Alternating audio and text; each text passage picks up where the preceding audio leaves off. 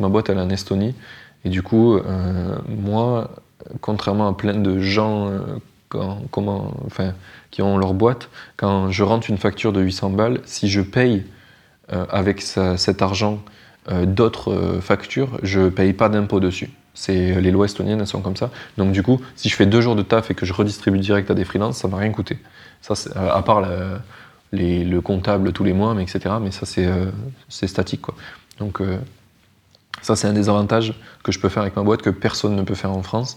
Et du coup, euh, voilà, changer de boîte, changer de pays si vous n'êtes pas content. Je crois que nous pouvons tous avoir un projet rentable. Le trouver n'est qu'une question de temps. C'est pourquoi je vais à la rencontre des entrepreneurs qui réussissent pour décortiquer comment ils font et partager ce que j'apprends avec toi. Mon but est qu'ensemble nous puissions être plus libres grâce à nos projets. Toutes les deux semaines, des entrepreneurs partageront en toute transparence leur parcours, leurs réflexions et leurs solutions pour devenir rentables. Je suis Martin Donadieu et tu écoutes Indie Makers, le podcast qui t'aide à te lancer pour vivre de tes projets. Bienvenue dans ce nouvel épisode d'Indie Makers. Pour ceux qui ont l'habitude d'écouter ce podcast, vous l'aurez reconnu, je ne suis pas Martin Donadieu, mais pas de panique, il est avec nous, mais cette fois-ci en tant qu'invité. Après avoir publié plus de 70 épisodes, on va enfin pouvoir en savoir plus sur toi, Martin, sur tes projets entrepreneuriaux, mais également sur Indie Makers et les coulisses de ce podcast. Salut Martin, ça va? Salut Amine, bah super. Je suis ravi d'être euh, chez moi avec toi. et c'est vrai que je pense qu'on va passer un bon moment. Euh, on va euh, pouvoir en savoir plus sur ce que tu fais et on va un peu creuser le sujet. Et comme on va passer un peu de temps ensemble, donc je me présente pour la majorité, pour ceux qui ne me connaissent pas. Donc je m'appelle Amine Boissoun, je suis le cofondateur de 10 heures.fr, le média, et de Makerside, le podcast dédié aux salariés qui entreprennent à travers les side projects. Et aujourd'hui, Martin, euh, moi-même qui ai l'habitude d'écouter le podcast, euh, les auditeurs ont plein de questions. On a envie de savoir qui es-tu, qu'est-ce que tu fais. Est-ce que tu peux te présenter? Tu sais que c'est rigolo euh, comme question parce que j'ai tellement l'habitude de la poser, mais en fait, même moi, je me rends compte que j'y réponds très mal en général. Je sais pas par où commencer. Qui, es-tu? C'est une vaste question. Je dirais que je suis un maker depuis, depuis. Je me considère vraiment maker full-time que depuis euh, cet été, du coup. Parce qu'avant, j'étais euh, plus euh, cofondateur de, de, boîte ou employé ou freelance. mais là, ouais, depuis cet été, je me considère vraiment maker full-time. C'est à force d'avoir fait le podcast, je me suis dit, je suis pas assez aligné avec ce que je fais. du coup, j'ai tout quitté pour être maker. mais voilà. j'ai un profil technique de base. Donc euh, j'ai fait une école qui s'appelle Epitech, qui était une, super expérience, malgré que ça coûte euh, très cher. Euh, j'ai bien aimé, j'ai bien aimé, j'ai appris plein de trucs là-bas. Ouais, ouais. Bah, en fait, je pense que j'aurais pas eu le. Si tu veux, j'avais déjà le goût de l'entrepreneuriat un petit peu, j'avais fait des projets avant ça. Mais le fait d'arriver dans cette école, et c'était pas Epitech Paris, parce que je sais que pour les gens qui ont, qui connaissent un peu l'écosystème, c'est pas du tout pareil apparemment. Du coup, c'était en région, c'était à Montpellier, et le directeur de l'école était un féru d'entrepreneuriat. Du coup, il nous a foutu toutes les confs possibles, imaginables sur l'entrepreneuriat. Il nous a fait aller dans des startup week-ends. Enfin, il nous a poussé à le faire. Et donc, du coup, ça, ça m'a vraiment euh, conforté dans cette idée-là et m'a donné une pêche incroyable pour me lancer, quoi. Ouais. Et donc, euh, ouais, sans regret. Sans regret. Euh, et qu'est-ce que tu fais actuellement aujourd'hui? De quoi sont composées tes journées un peu? Ah, question intéressante. Euh, actuellement, je fais 10 millions de trucs à la fois. Hein. De toute façon, j'ai toujours fait ça. Euh, mais globalement, depuis le début d'année, j'ai deux principaux focus. Un, ça va être d'essayer de step up sur le côté euh, indie maker et d'avoir de structurer encore plus le projet, d'amener encore plus de valeur aux gens qui nous écoutent, parce que je pense que, enfin, j'ai déjà eu le feedback de plein de gens que ça a aidé et je veux en aider encore plus. Donc j'aimerais potentiellement proposer plus de contenu sur YouTube. Enfin, je suis en train d'étudier ça, on est en train de se de se structurer. D'ailleurs, sûrement Val, euh, donc le nouveau monteur euh, qui nous a rejoint, montera cet épisode, qui est très très cool, qui va aider à faire que YouTube, euh, ça marche beaucoup plus, puisque là, on, poste depuis ça fait un an que je poste des vidéos sur YouTube et j'en faisais pas du tout la promo. Enfin, c'était vraiment un truc euh, pour les gens qui étaient vraiment curieux euh, en plus du podcast. Et là, euh, en 2022, ça va devenir un, main focus, quoi. Avec toujours le podcast qui continue, mais en essayant de vraiment apporter de la valeur différemment sur YouTube.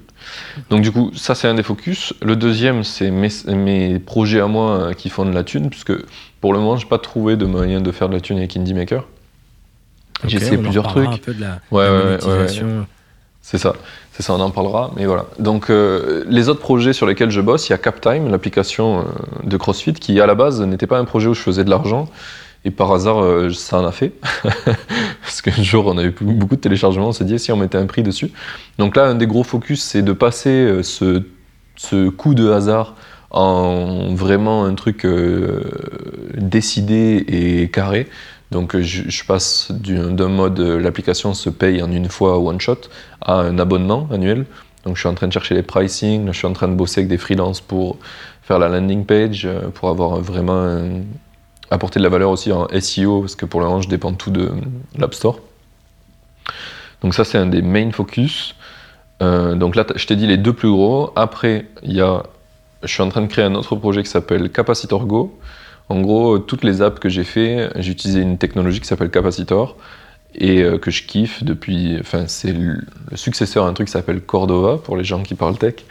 Euh, et du coup, je kiffe cette technologie, mais il y a des trucs qui manquaient, comme le fait de pouvoir, euh, surtout les. Donc, c'est des apps hybrides que je fais. Donc, tu codes pas nativement dans le langage de iOS ou Android, parce que ça, c'est bien trop coûteux en termes de temps pour des petites boîtes ou même des grosses boîtes. hein, des fois, Euh, Là, en ce moment, je fais une mission avec une grosse boîte qui fait ça, justement. Mais euh, j'en reparlerai plus tard, on en parlera plus tard, du freelance. Euh, du coup, sur cette technologie, j'ai vu qu'il y avait un vrai problème, c'était le fait de, pouvoir envoyer des updates de ton app sans passer par les reviews d'Apple et de Google. Il y a, toutes les, les technologies d'app hybrides le font, et dans ma technologie à moi, ça le fait, mais c'est 1200 euros par mois, le, le plan basique, quoi, finalement. Euh, et c'est beaucoup trop cher, euh, tu vois, pour des solo makers. Donc du coup, je me suis dit qu'il y avait une place pour euh, faire autre chose. J'ai commencé à faire un plugin pour ça, et les gens sur GitHub ou là où je l'ai posté, ils étaient méga chauds. Ils ont dit mais fais-le et fais-nous payer parce qu'on n'a pas envie que t'arrêtes au bout de deux mois, quoi. Donc du coup, c'est naturellement les gens m'ont dit fais-le et on va payer pour. Donc du coup, je me suis dit Hmm, il y a un truc à faire, et donc en fait, j'essaie de recopier finalement ce que fait le truc payant ultra cher mais en plus simple et euh, de recopier ce que fait une autre technologie du même genre euh, au niveau de- des outils pour développeurs, parce que finalement c'est des outils pour dev, donc avec une genre d'app compagnon où tu peux envoyer ton code direct sans devoir avoir les outils euh, natifs pour tester. Donc ça permet à tous les gens qui bitent rien, Xcode, Android Studio, enfin tous les trucs de natif, bah, de pouvoir faire une app normale, un, site normal, et l'envoyer dans une, frame native.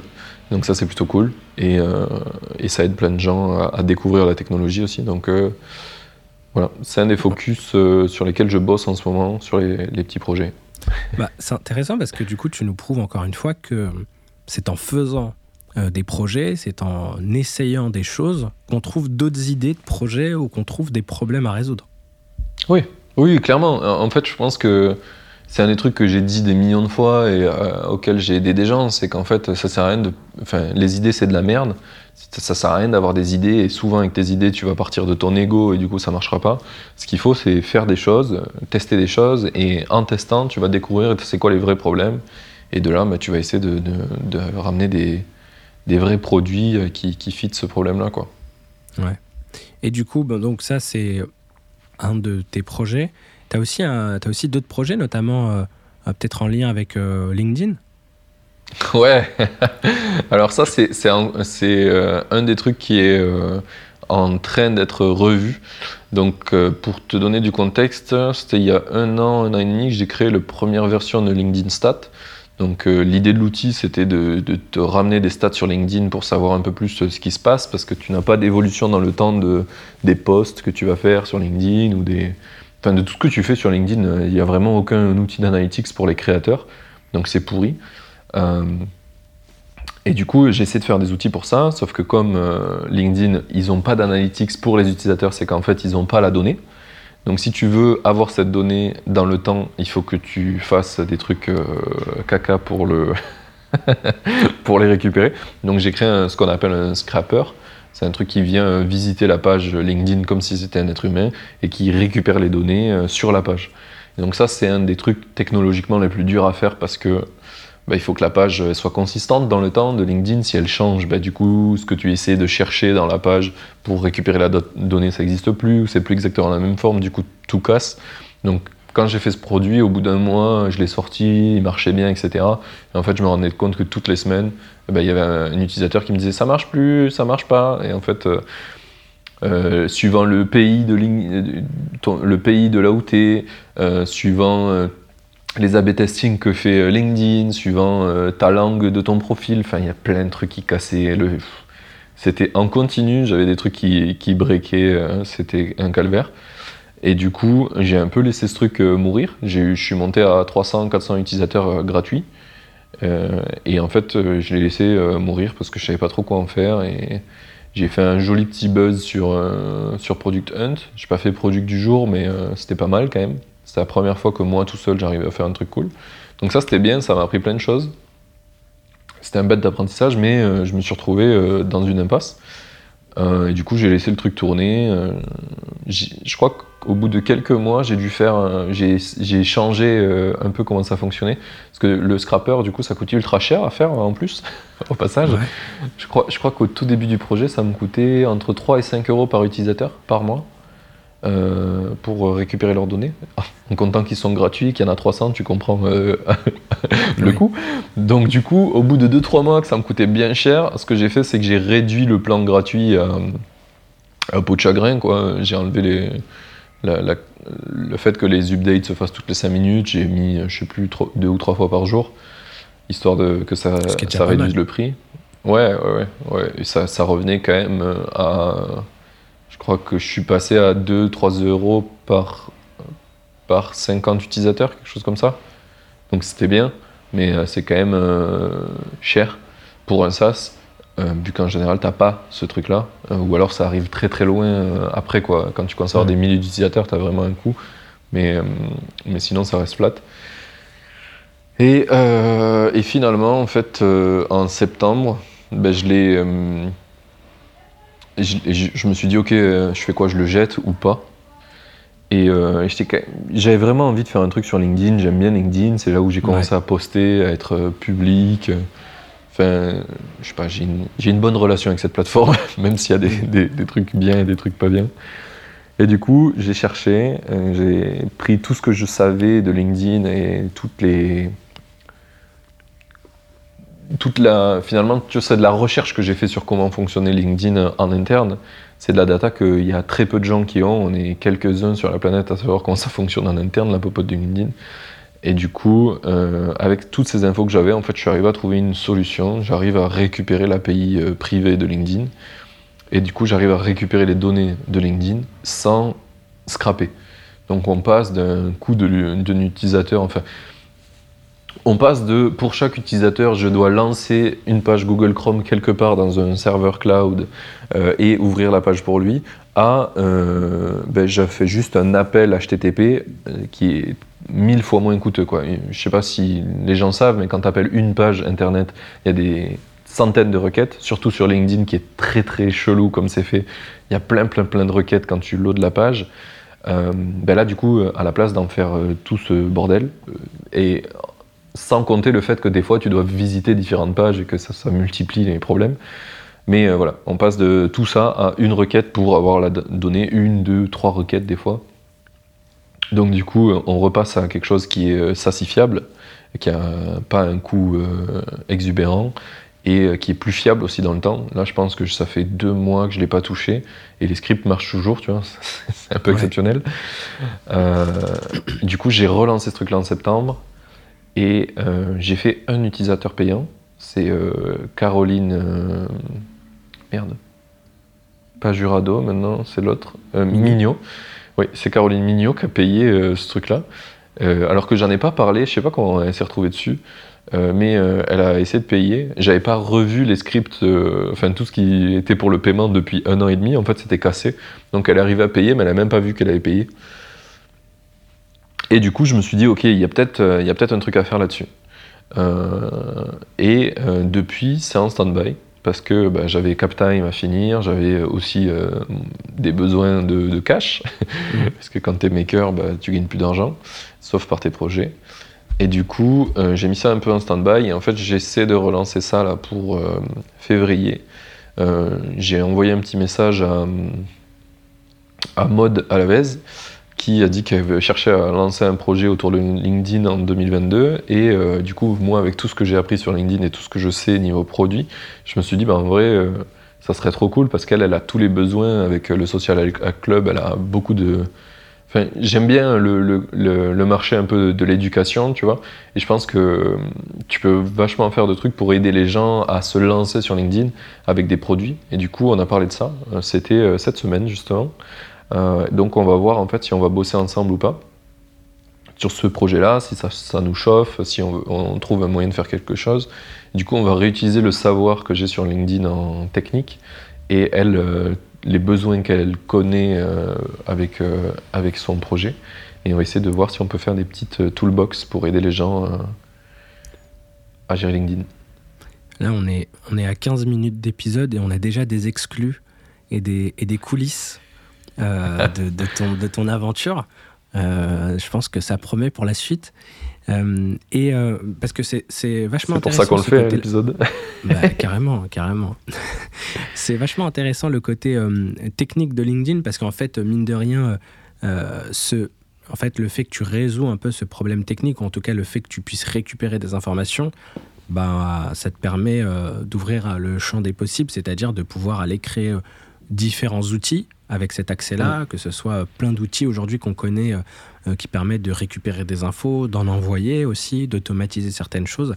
Donc euh, donc c'est intéressant de voir comment est-ce que bah, dans les prochains mois, tu vas réutiliser un peu cette compétence technique, ou en tout cas cette, cet accès. Donc on a hâte de voir ce que ça peut donner. Et toujours, encore une fois, c'est en creusant quoi, que tu trouves ces choses-là. Ouais, ouais, ouais. En fait, il y a un des trucs qu'on hum, ne se rend pas compte quand on est maker, c'est qu'au début, tu cherches des idées, tu essayes d'avoir euh, une super idée, un super truc. Euh, mais en fait, enfin, comme j'ai dit tout à l'heure, c'est de la merde, ça sert à rien. Par contre, un des trucs qui est vachement utile dans, si tu veux faire tes propres projets, c'est avoir un edge. Ce qu'on appelle, c'est un avantage concurrentiel sur les autres. Par exemple, un savoir que personne n'a. Comme euh, LinkedIn, tu vois, à force de diguer comme un bâtard sur, pour faire un projet que je voulais pour moi-même, hein, parce qu'à la base, LinkedIn Stats, c'était pour moi-même. Au début, je suivais mes stats sur LinkedIn dans un Google Sheet, tu vois. Et la landing page de LinkedIn Stats, c'était euh, passer d'un Google Sheet à une app qu'il fait pour vous, quoi. C'était clairement mon propre problème.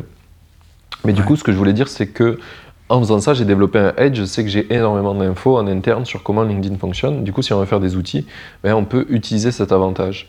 Et c'est un peu ça que tu dois chercher, en tout cas quand tu es maker, je pense. C'est plutôt c'est quoi ton avantage concurrentiel par rapport aux autres? Et de chercher à en développer.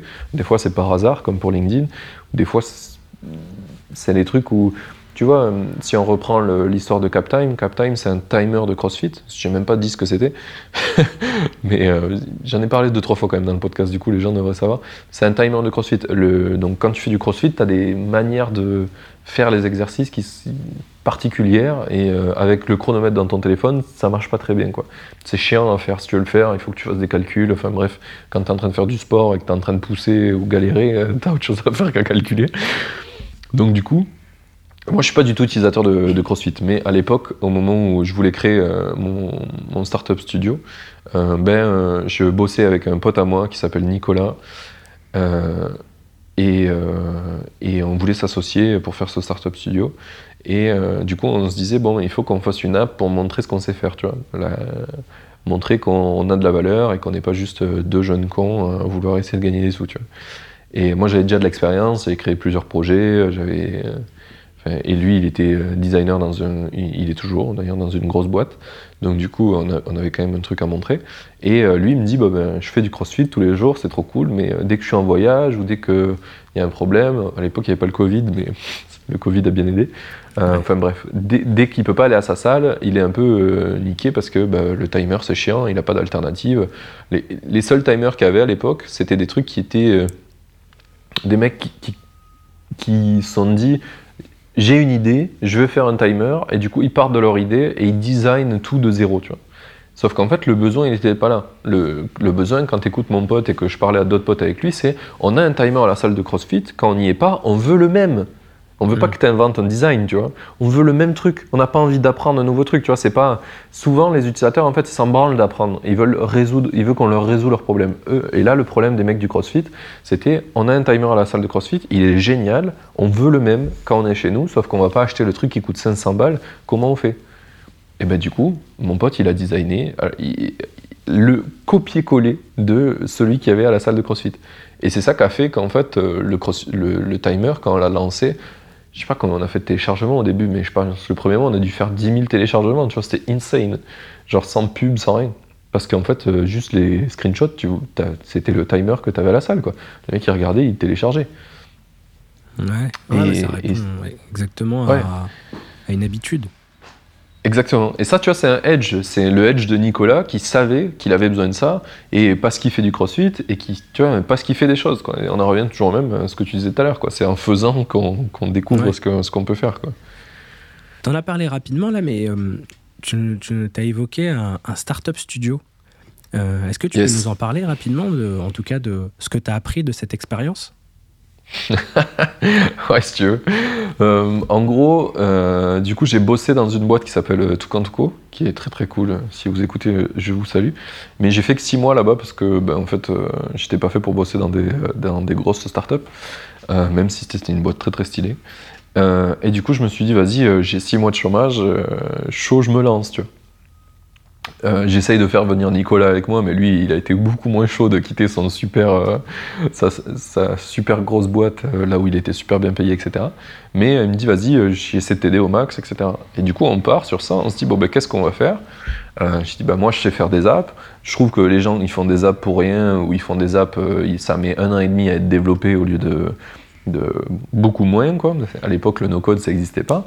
Ouais. Et du coup, je me dis, bah, il y a toujours des cons qui font euh, des trucs en deux ans, hein, alors que le no-code, ça existe hein, actuellement.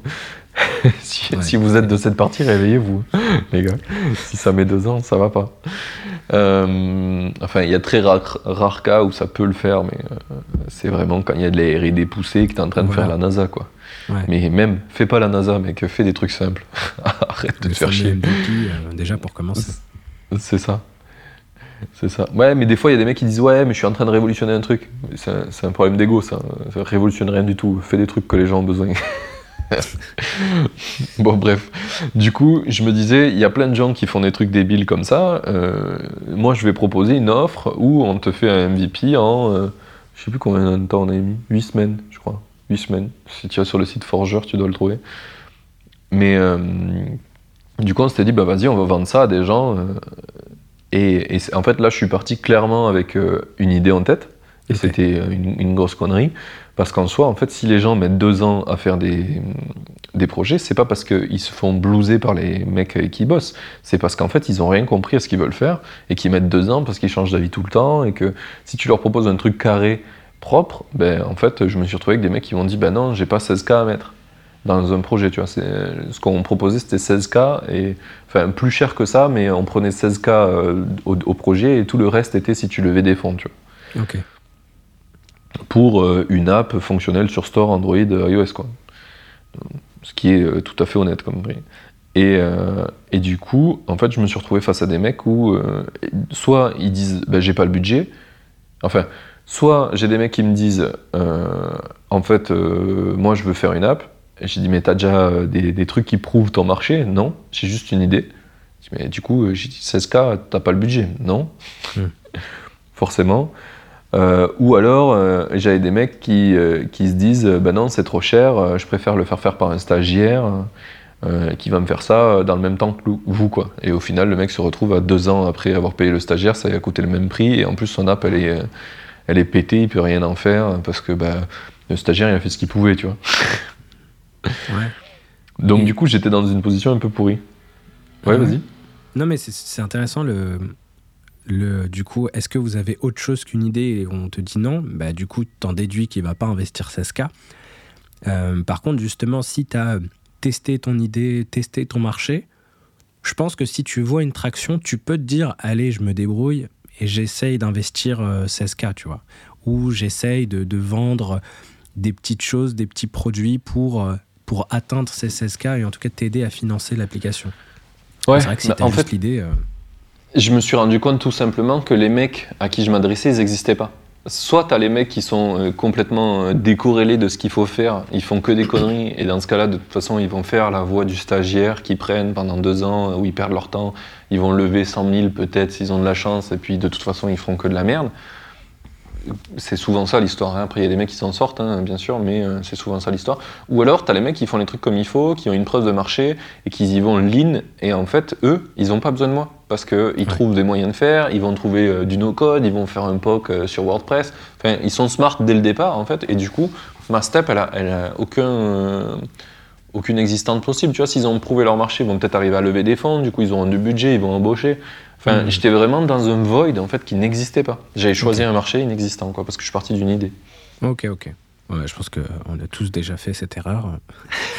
Et en tout cas, en tout cas Ouais. ça nous a permis d'apprendre des choses, donc euh, c'est plutôt cool. Ah ouais, ouais, j'ai appris énormément de choses. Euh, ben, déjà, j'ai appris. euh, un truc principal, c'est que je me suis rendu compte que, en fait, c'est normal qu'il y a plein de gens qui fassent de la merde. C'est c'est pas, en fait. euh, faut pas te voir comme le sauveur de tu vas apprendre aux gens à faire mieux. Je le vois, euh, enfin, je l'avais vu là, je le vois dans Indie Maker, tu vois, j'ai beau donner des conseils, euh, et comme Oussama Amar, tu vois, il a donné plein de conseils très smart, et il y a des gens qui le regardent, ils disent, Ah, de toute façon, il dit de la merde, et après, deux ans après, trois ans après, j'en ai croisé plein dans le podcast, ils disent, bah, j'aurais dû l'écouter, tu vois, sur certains trucs. Ça fait partie je pense- du processus, quoi, d'apprentissage et d'exploration. C'est ça, c'est exactement ça. Et si tu parles avec des gens qui vendent de la formation où c'est vraiment leur taf, genre euh, Thibaut Houdon ou, ou des, ou des Choubam ou quoi, en fait, tu te rends compte que ben, sur tous les gens qui suivent leur formation, il y en a très peu qui font les trucs qu'eux recommandent. quoi. Hmm. C'est malheureux, hein, t'as l'impression de vendre de la formation pour rien, mais en vrai, c'est normal. Il y a des gens, ils ont besoin de ne pas suivre euh, ce qu'on leur dit et de se planter eux-mêmes. Ouais. Et puis au bout de trois ans, se dire Ah, il avait raison en fait. Et euh, là, tu nous as parlé un peu de tes différents projets, il y en a, il y en a pas mal. Euh, Ouais. Enfin, certains que tu as arrêtés et d'autres que, que tu vas relancer, etc. Comment est-ce que tu t'organises au quotidien euh, pour gérer un peu ces différents projets C'est quoi ton organisation pour, euh, bah, pour mener de front ces différents projets? C'est une super question que tu poses là, parce que euh, il n'y a pas longtemps, j'ai eu Caroline Jurado dans le podcast. Ça va sortir bientôt. Vous l'aurez normalement entendu si vous écoutez ce podcast. Et globalement, en fait, je me suis rendu compte d'un truc, c'est que depuis très longtemps, je suis un peu, on va dire, constipé sur les réseaux sociaux de partager comment je- moi je fonctionne. Parce que euh, sur les réseaux sociaux, souvent sur LinkedIn et tout, tu vois des gens qui te disent euh, mes méthodes pour y arriver, euh, comment je suis organisé, machin. En fait, moi, je suis très très peu organisé. Je fais beaucoup de choses par instinct. Du coup, c'est compliqué de donner une méthodologie. Mais ce que je peux dire, c'est que déjà, j'aime beaucoup ce que je fais, donc je travaille beaucoup. Et comme je, je, suis par instinct, en fait, ben, ça se peut que je travaille la nuit, ça se peut que je travaille le jour, ça se peut que le jour, en fait, j'aille me balader parce que, en fait, je m'en fous. J'ai très peu de choses organisées dans mon planning. Il n'y a que deux choses. euh, Enfin, non, il n'y a que une, un truc par semaine qui est euh, assez fixe, c'est quand est-ce que j'enregistre le podcast. Euh, mais ça arrive même que quand le podcast arrive, je dis au mec, je le sens pas aujourd'hui. Et alors que je les prévois entre un et trois mois à l'avance, les podcasts. hein. quand je dis ça à des gens, des fois ils me disent, mais t'es un enculé. euh, Non, en fait, c'est juste euh, vraiment un truc d'instinct. Et je me. Quand, tu vois, quand on a fait cette préparation, Amine, on a discuté, toi et moi, de comment on faisait nos podcasts, puisque du coup, on va faire la même chez Amine, où moi je vais l'interviewer. Euh, et en fait, je prépare pas les podcasts, moi. Genre, euh, j'arrive, euh, le matin, ma meuf, elle me dit T'as un podcast aujourd'hui? Je dis Ouais. Elle me dit C'est avec qui? Je dis Je sais pas. Tu vois, j'en suis à ce niveau-là de préparation. Ouais, Mais tu je fais ça avec instinct. du coup, tu sais plus. Ouais, voilà, c'est ça. En fait, je le mets dans mon calendar et après, euh, je me laisse driver par mon calendar et 30 minutes avant, je reçois une notif. Mon calendar, il me dit euh, Là, t'as un podcast. Dans mon estomac, ça sent oui ou ça sent non. Et si c'est oui, ben, je me dis Ok, fine, c'est parti. Euh, je prends un café, je me pose, je commence à mettre le matériel et puis euh, arrive l'invité, c'est parti. Quoi. Et sinon, euh, je le sens pas, euh, je dis à l'invité, bah, viens, on fait un autre jour, quoi, la semaine prochaine, quoi, là je le sens pas, je suis pas, je suis pas en forme, j'ai pas la bonne vibes, euh, tu vois. Mm. Je pense, enfin, en tout cas pour mon fonctionnement, moi, c'est super important d'être dans le mood de faire les trucs, quoi. L'état de flow, tu sais, il y a beaucoup de gens qui en parlent. Moi, j'essaie d'y être en, en permanence, et du coup, ça implique de pas avoir de schedule, quoi. Si tu commences à planifier tout ce que tu fais, mais le flow, en fait, en tout cas pour moi, ça, ça marche pas. Il faut vraiment que je sente si, si- est-ce que je vais faire ça ou pas. Donc, ma méthode, c'est ça, c'est de m'écouter. Au fond de moi, est-ce que j'ai envie de faire ça? Est-ce que j'ai envie de bosser sur ce projet? Ça peut euh, sembler euh, désordonné pour plein de gens, mais en fait, euh, si tu regardes, j'ai quand même plein plein de trucs qui avancent. Parce qu'en fait, je kiffe tout le temps ce que je fais, et dès que je kiffe pas un truc, je le délègue. Mm. Donc, par exemple, monter les vidéos ou monter l'audio, c'est pas un truc que je kiffe faire. Je sais le faire, hein, genre avant, avant que je sois maker, euh, etc. Les premiers jobs que j'ai fait, c'était aider un pote à moi à faire des vidéos de soirée, tu vois. Euh, il a une agence il fait des vidéos de boîtes de nuit assez connues. Enfin, j'ai fait plein de trucs stylés sur ça. Mais, euh, mais du coup, c'est pas un truc qui m'amuse de ouf. Par contre, rencontrer les invités, ça m'amuse de ouf. Parler avec eux, les comprendre, etc. Comprendre leur parcours, apprendre sur eux, ça, ça, ça c'est un truc, c'est une constante pour le moment qui m'amuse. Le jour où ça m'amusera plus, je pense que je ferai plus le podcast. Euh, peut-être Camille, tu prendras la relève sur Indie Maker. En tout cas, euh, bon, tu vois, il y a des avantages et des inconvénients, mais l'avantage quand même que tu as, c'est que tu me le disais au début avant d'en- avant d'enregistrer, c'est que tu as quand même des épisodes d'avance grâce justement à ton organisation.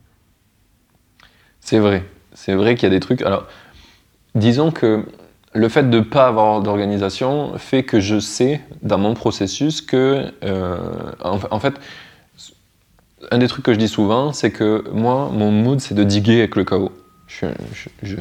Le chaos, c'est mon truc. Je navigue super bien dedans et je vois toujours où je dois aller, peu importe comment la route est chaotique.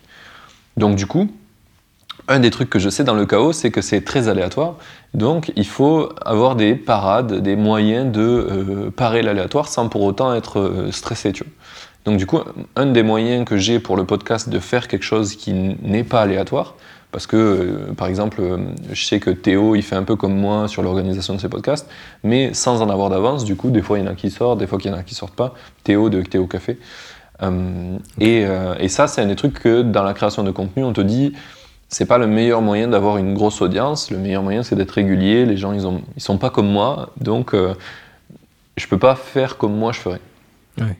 Donc, comment j'ai géré ce problématique-là C'est qu'en fait, quand je me suis lancé dans le podcast, j'ai tourné plusieurs épisodes. Euh, je les ai fait monter par, euh, à l'époque, c'était Antonin Archer, le mec qui a créé Nouvelle École, qui les montait, euh, avant même de les sortir. Et du coup, quand je suis arrivé à quatre épisodes, bah, j'ai commencé à les release toutes les deux semaines. Et j'ai prévu des épisodes à enregistrer toutes les semaines, depuis que le podcast existe, alors que j'en sortais un toutes les deux semaines. Euh, dans le but, pas de, forcément avoir des épisodes d'avance, mais en fait dans le but de parer l'aléatoire possible. Donc du coup, en fait, peu importe que je tourne ou que je tourne pas dans la semaine, de toute façon, j'ai toujours mon épargne de 4-5 épisodes de côté. Je suis monté à un moment donné à 14 ou 15 épisodes d'avance, parce que ben, j'ai trouvé des gens stylés, euh, je les ai calés dans mon planning, euh, en fait je les ai tous tournés, il n'y a eu aucun que, que j'ai loupé, enfin bref. Du coup, à l'été dernier, quand je passe à deux épisodes, euh, enfin un épisode par semaine, euh, j'avais 14 épisodes d'avance, j'étais beaucoup trop en avance et, et en fait, pour le coup, là, c'était les invités qui commençaient à râler de euh, ça sort, euh, genre on tourne, je te planifie dans trois mois qu'on va tourner ensemble et en fait, le podcast il sort neuf mois après, tu vois. Enfin, genre, c'était des trucs, ils étaient là, euh, pas ouf. Ouais, et puis l'actu a évolué pour eux peut-être. C'est ça. C'est ça. Donc du coup, euh, ben, j'ai augmenté la cadence du podcast parce que je me sentais serein de le faire et du coup là je suis toujours, euh, je suis plus qu'à 4-5 épisodes d'avance, mais en fait j'ai toujours cette avance. Là, euh, entre si tu regardes la période des fêtes et début janvier, j'ai pas tourné un seul épisode et j'ai continué à en sortir un toutes les semaines. Le flow il est continu et ça marche et Ouais. tout va bien. Donc ouais, en fait j'ai pas une- vraiment d'organisation, j'ai juste des règles de fonctionnement et qui part un peu l'aléatoire quoi. Tu m'as dit, euh, moins il y a d'organisation, plus je suis efficace. Exactement, ouais. c'est vrai. C'est tout à fait ça. C'est incroyable. Ben ouais, parce qu'en fait, euh, Et ça, je le remarque beaucoup avec ma meuf. Tu vois, ma meuf, c'est l'inverse de moi. Elle, il faut, il faut que tout, tout soit organisé. Et des fois, au quotidien, c'est pas facile. si, si, vous avez compris comment je fonctionne. Mais euh, moi, plus tu organises de choses et plus du coup. Parce que l'aléatoire, en fait, ça a deux. Euh, ça un, truc négatif qui est que bah, du coup, tu sais pas si les choses vont arriver. Euh, mais il y a un bénéfice, c'est que du coup, tu as de la place pour euh, plein de choses. Mm. Et donc, du coup, si d'un coup, je tombe sur quelqu'un où je le trouve super intéressant, ben, je peux le caler dans mon planning, je peux en décaler un autre, et tout va bien, en fait, euh, parce que je m'en fous. Je m'en fous et c'est super simple. Et pour plein de gens, du coup, ça paraît inadmissible, mon fonctionnement. Mais en fait, moi, ça me permet d'avoir, de jump sur des opportunités facilement, de pouvoir postponer des trucs, de, de réavancer sur d'autres choses. Enfin, c'est vraiment euh, comment mon mood euh, va. Euh, je suis en fait la vague, tu vois, un petit peu. Donc du coup, ça, si, si tu, tu, te mets à cadrer des choses et me dire, ben, on fait ça tel jour, ça tel jour, et que vraiment la plupart de mon planning, c'est des trucs calés, ben, en fait, il n'y a plus de place pour des opportunités, en fait. Du coup, ben, pour moi, je suis beaucoup moins efficace parce que le fait d'être opportuniste, c'est un truc qui me caractérise vachement sur comment je fonctionne de, suivre tes envies, etc. Et justement, j'ai une question en lien avec euh, le sujet qu'on va aborder. Tu es où, Martin, actuellement? Bien vu. Euh, actuellement, je suis à Lisbonne depuis lundi. Ok, ok, depuis lundi. Donc en fait, c'est un peu notre point commun d'ailleurs. C'est qu'on euh, a tenté l'aventure digital nomade, toi, je crois, depuis un petit moment maintenant. Alors, digital nomade depuis trois ans avec ma meuf j'ai converti ma meuf qui était euh, à la base maîtresse des écoles, donc rien à voir dans le schmilblick.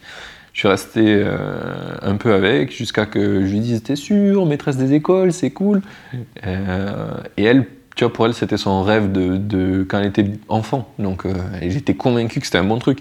Puis j'ai dit Regarde, moi je gagne des sous, personne me fait trop chier, j'ai pas des parents chiants. Euh, qui j'ai pas une administration qui fait euh, qui comprend rien à ce que je fais tu vois. Enfin bref à force de comparer euh, ben, elle s'est rendu compte que elle, est, elle kiffe ce métier elle kiffe bosser avec les enfants mais il y a un contexte autour qui était pas ouf. Donc grâce à ça en fait elle s'est posé des questions. Et du coup j'ai dit je sais pas teste des trucs regarde ce que tu pourrais faire d'autre. Et moi j'avais été prof à un moment donné de code euh, du coup, j'ai donné 2-3 exos pour qu'elle essaye, tu vois. Et en fait, quand elle a essayé, elle les a défoncés, les trucs. Euh, genre, pour elle, c'était. Euh, combien fait 1 plus 1 2 Je dis, ok. Normalement, tu mets un moment avant de savoir ça aussi rapidement, tu vois. et du coup, j'ai dit, bah, tu devrais checker. Elle a trouvé une école qu'elle trouvait trop cool qui s'appelle O'Clock. et du coup, elle a pu se lancer en. Moi, une des conditions, c'était qu'on puisse faire les choses en remote pour qu'on puisse bouger. Et du coup, bah, elle a trouvé cette école euh, qui fitait en remote. Et, euh, et du coup, bah, on est parti au Portugal euh, à ce moment-là. Mais je suis depuis très longtemps maintenant, depuis. À part quand j'ai bossé à Tucantuco, j'ai toujours bossé en remote. Alors j'étais souvent en France, mais je bougeais un peu quand même. Mais là, vraiment nomade depuis trois ans où j'ai pas de maison. Quoi. Ok. Plutôt satisfaite de, de cette aventure, de ce style de vie? Euh, ouais, alors après, il y, a plusieurs types de nomades. Nous, avec ma meuf, on est plutôt ce qu'on appelle des slow nomades, des slowmades. Euh, en gros, on fait, on bouge de destination tous les 3-4 mois, quelque chose comme ça. En gros, on aime bien se poser quelque part, créer des choses, créer des liens, euh, exister dans un écosystème et après un peu aller voir ailleurs. Plutôt que les nomades comme euh, tu pouvais voir avant, où les mecs faisaient euh, deux jours là, un jour là, deux jours là, un jour là, en mode backpacker. Ça, euh, on l'a un peu fait en camping-car, c'est fatigant. Et Enfin, ouais, ma meuf qui a besoin d'avoir beaucoup d'habitudes, déjà le fait de changer tous les 2-3 mois, ça, la, ça détruit tous ses, toutes ses habitudes. Alors si on fait ça tous les, toutes les semaines, euh, c'est un calvaire pour elle. Moi, euh, je, je surfe, hein, euh, clairement. le chaos Ouais, ouais, le chaos, easy. easy. Mais effectivement, bouger toutes les semaines, ça prend quand même pas mal d'énergie. Le chaos, hein, c'est cool, mais c'est quand même énergivore. Hein, c'est pour mm. ça que les gens aiment bien les vies rangées, je pense.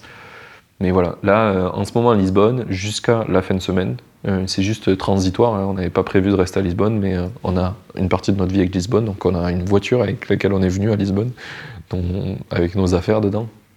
Parce que du coup, quand tu bouges tous les 2-3 mois, tu t'autorises à avoir un peu plus que juste un sac à dos. Donc on a l'équivalent d'une voiture en affaires hein, de toute notre vie. Et, et, là, du coup, on prépare pour aller à Madère, parce qu'on aimerait bien avoir un point de chute là-bas et acheter, parce qu'on est amoureux de cette île. Et, et du coup, pouvoir louer un Airbnb, ce qu'on a acheté quand on bouge, et après pouvoir revenir et avoir un endroit qu'on appelle la maison. Ouais. C'est ce qui peut manquer parfois en tant que digital nomade. Et, euh, et finalement, ce cadre de vie, bah, tu peux te le euh, permettre euh, par les choix que tu fais. C'est-à-dire le, choix de se dire, bon, bah, je vais me lancer dans telle, telle, telle organisation, c'est-à-dire de pouvoir avoir différents projets qui peuvent te générer du revenu, ou en tout cas de pouvoir changer d'un projet à l'autre, c'est-à-dire de, bah, quand on a envie de bosser sur une mission plus ou moins longue euh, et euh, parfois de lancer tes propres sujets. Tu disais tout à l'heure d'ailleurs que tu avais à un moment donné, tu as eu besoin d'argent. Et justement, quand tu as besoin d'argent, euh, qu'est-ce que tu fais? C'est quoi le levier que tu vas actionner pour aller chercher cet argent qui va te permettre de, d'anticiper tes prochains Airbnb ou d'anticiper des achats alors ça c'est une, super question aussi parce que c'est la thune, c'est ça qui fait tourner le monde. Euh, en fait, globalement, j'écoutais d'ailleurs la vidéo de Shubham et, et, Alexis là qui vient de sortir, qui était cool sur ça. C'est le, fait, ce qu'on disait tout à l'heure d'avoir un edge pour tes projets, c'est pareil d'avoir un edge sur tes compétences. Il faut que tu aies des compétences qui sont nécessaires euh, dans le monde et euh, qui valent de l'argent si tu veux en tout cas pas, galérer. Euh, et du coup, moi, j'ai une compétence technique, donc du coup, ça, clairement, c'est indéniable que c'est très recherché. Euh, en plus, du coup, je fais des apps dans une techno où on n'est pas beaucoup en France à le faire parce qu'il y a beaucoup de chauvinisme sur cette techno où on dit ouais, mais c'est pas comme le natif, machin. Mais en fait, les boîtes, elles, elles de c'est pas comme le natif, elles veulent des trucs qui sont économiques. Et du coup, bah, développer dans cette technologie, c'est économique. Du coup, j'ai un edge de ouf parce que je suis pas comme tous les devs chauvins. Euh, je m'en fous, moi je suis un entrepreneur, du coup j'ai choisi une techno qui était bien pour entreprendre. Et euh, du coup j'ai cet avantage-là. Donc euh, ce que j'ai fait en fait c'est que il y a très longtemps je me suis mis sur Malte et j'ai fait un profil, j'ai payé quelqu'un pour qu'il m'écrive mon, ma description, tu vois, sur Malte, pour qu'il y ait vraiment une espèce de SEO dans Malte. Donc ce qui fait que sur ma technologie, donc le truc que j'ai dit que j'utilisais, c'était capacitor. Et un des, technologies qui est utilisée souvent un capacitor, c'est Ionic, c'est la plus connue. Euh, et du coup, Ionic, en fait, euh, sur Malte, si tu cherches, normalement, je suis premier ou deuxième, ça dépend. il n'y a pas longtemps, j'ai augmenté mes prix, ça m'a fait descendre à huitième. Mais euh, là, j'ai remis, donc ça devrait être re bien pour voir. Mais voilà, je suis premier ou deuxième, je suis à 800 euros jour sur Malte. et du coup, ben, le fait d'être dans les premiers, ça a quand même un petit avantage qui fait que j'ai des gens qui viennent me contacter pour ça. Et du coup, ben, je fais des petites missions freelance en ce moment. Mais je ne les fais pas comme tous les freelances. Tu vois. Mon but étant pas d'être freelance, ce que j'aimerais, ma target, c'est de bosser un jour par semaine en freelance. Et comme beaucoup le savent, arriver à avoir une mission un jour par semaine en freelance, c'est quasi impossible parce que les mecs, ils mmh. te veulent pour un projet ou alors ils n'ont pas le temps ils disent Ok, mais euh, il me faut toi pendant X jours euh, maintenant pour délivrer le projet. Donc en fait, l'astuce que je fais en ce moment, elle est assez simple, c'est que je délègue une bonne partie du travail à des teams ailleurs. Euh, dans la boîte précédente où j'étais CTO, on a bossé avec euh, une agence en Inde qui était trop trop cool, que je kiffe trop. Et on se kiffe euh, mutuellement parce que bah, moi je les paye plus cher, que, enfin, à un tarif européen quoi à peu près. Et, eux, ben, ils, vivent clairement dans un pays où ils vivent avec les mêmes prix de vie, donc ils gagnent bien leur vie. Et, eux, ils me permettent de pas faire le truc qui m'amuse pas. On revient au truc de tout à l'heure. Et, euh, et gagner du temps sur une mission où on m'avait demandé d'être full-time dessus. Quoi. Donc globalement, si je te donne un cadre, actuellement, j'ai. Euh, alors, il y a une mission pour Click and Bot en ce moment que je suis euh, full-time dessus parce que ça m'amuse. C'est un truc que j'ai fait pour mes apps, c'est une migration de technologie, donc ça, j'ai que 10 jours dessus. Après, j'en ai une qui est en train de se lancer, là, c'est une 20 jours, euh, non, 27 jours dessus, je crois, un truc comme ça, ouais.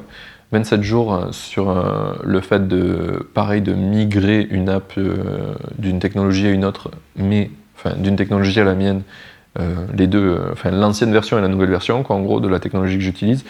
euh, mais avec une partie de redesign de l'app, etc. Donc moi, je vais faire que le côté migration, et tout ce qui est euh, redesign, etc., je vais le déléguer à ma team en end. Et en gros, j'essaye de faire un ou deux jours. sur Click and Bot, je fais un peu plus là, du coup, puisque c'était dix jours d'affilée et que j'ai bien aimé la mission.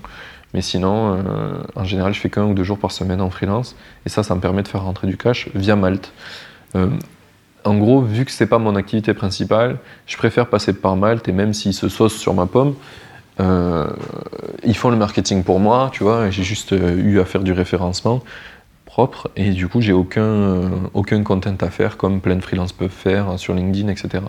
Je parle que de mes projets sur LinkedIn. Mmh, ok. Et tu vois, en ayant cette discussion, ça, ça, m'évoque, enfin, ça me rappelle un sujet. Tu vois, là, on est en train de parler quand même on est en train d'avoir une discussion, je pense qu'il y a quelques années, on ne l'aurait pas eu. C'est, tu vois, toi, tu as un profil technique. Euh, donc, euh, tu as un profil technique, tu, développes des projets, etc. Et tu es aussi entrepreneur, c'est-à-dire que tu vends certains de tes projets, tu les commercialises. Et euh, tout à l'heure, tu parlais un peu de, des conseils qu'on a pu donner il y a quelques temps, mais notamment avec Oussama Hamar et The Family, où il y avait un peu, il y a quelques années, cette époque où on était, euh, on squattait un peu les, locaux, j'ai envie de dire, avec euh, les conférences où il y avait aussi les vidéos sur, euh, sur YouTube. Et, j'ai l'impression que dans beaucoup de tes épisodes de podcast, on t'en parle de cette époque, ou en tout cas de, ces vidéos et du contenu qu'il y a pu avoir. mais j'ai l'impression qu'à cette époque, c'était un peu binaire, tu vois. C'était soit tu es le CEO, et du coup, tu as le côté business et tu gères un peu tous ces sujets-là, ou soit tu étais CTO, tu étais technique et tu t'occuper seulement de l'application ou du produit.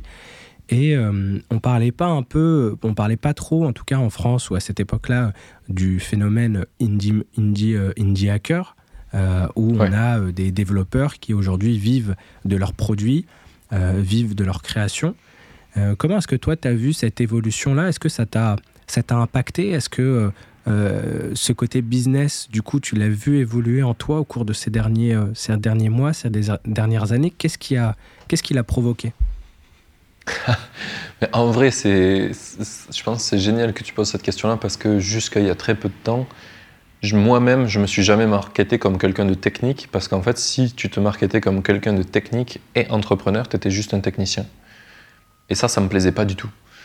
Euh, c'est d'ailleurs je pense qu'un des entretiens les plus lunaires qu'a dû faire euh, Charles de euh, la boîte Alan, ça doit être avec moi, où euh, il, cherchait à recruter un développeur.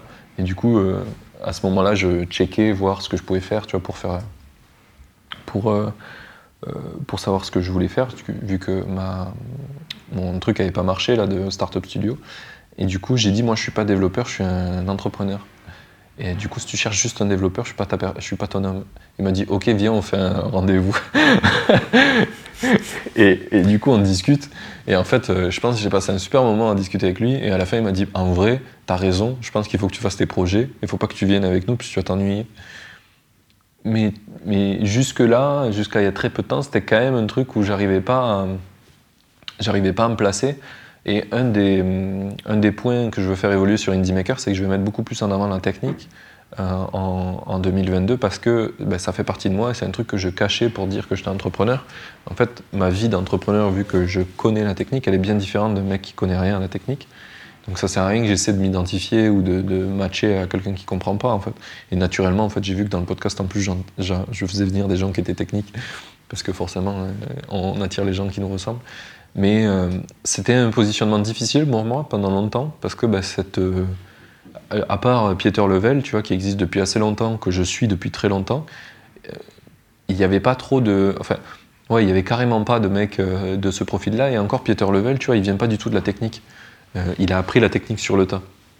Hmm. et du coup, des bons techniciens qui font du business, du marketing, du sales, ben, il y en a très peu.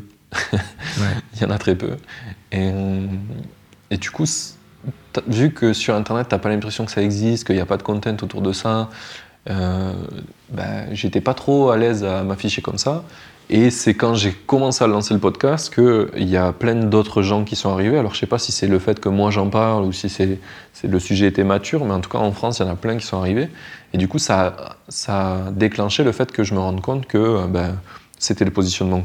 Quel est le, positionnement que je voulais avoir, tu vois Mm. Et euh, que, que j'assume qui je suis et comment je fonctionne.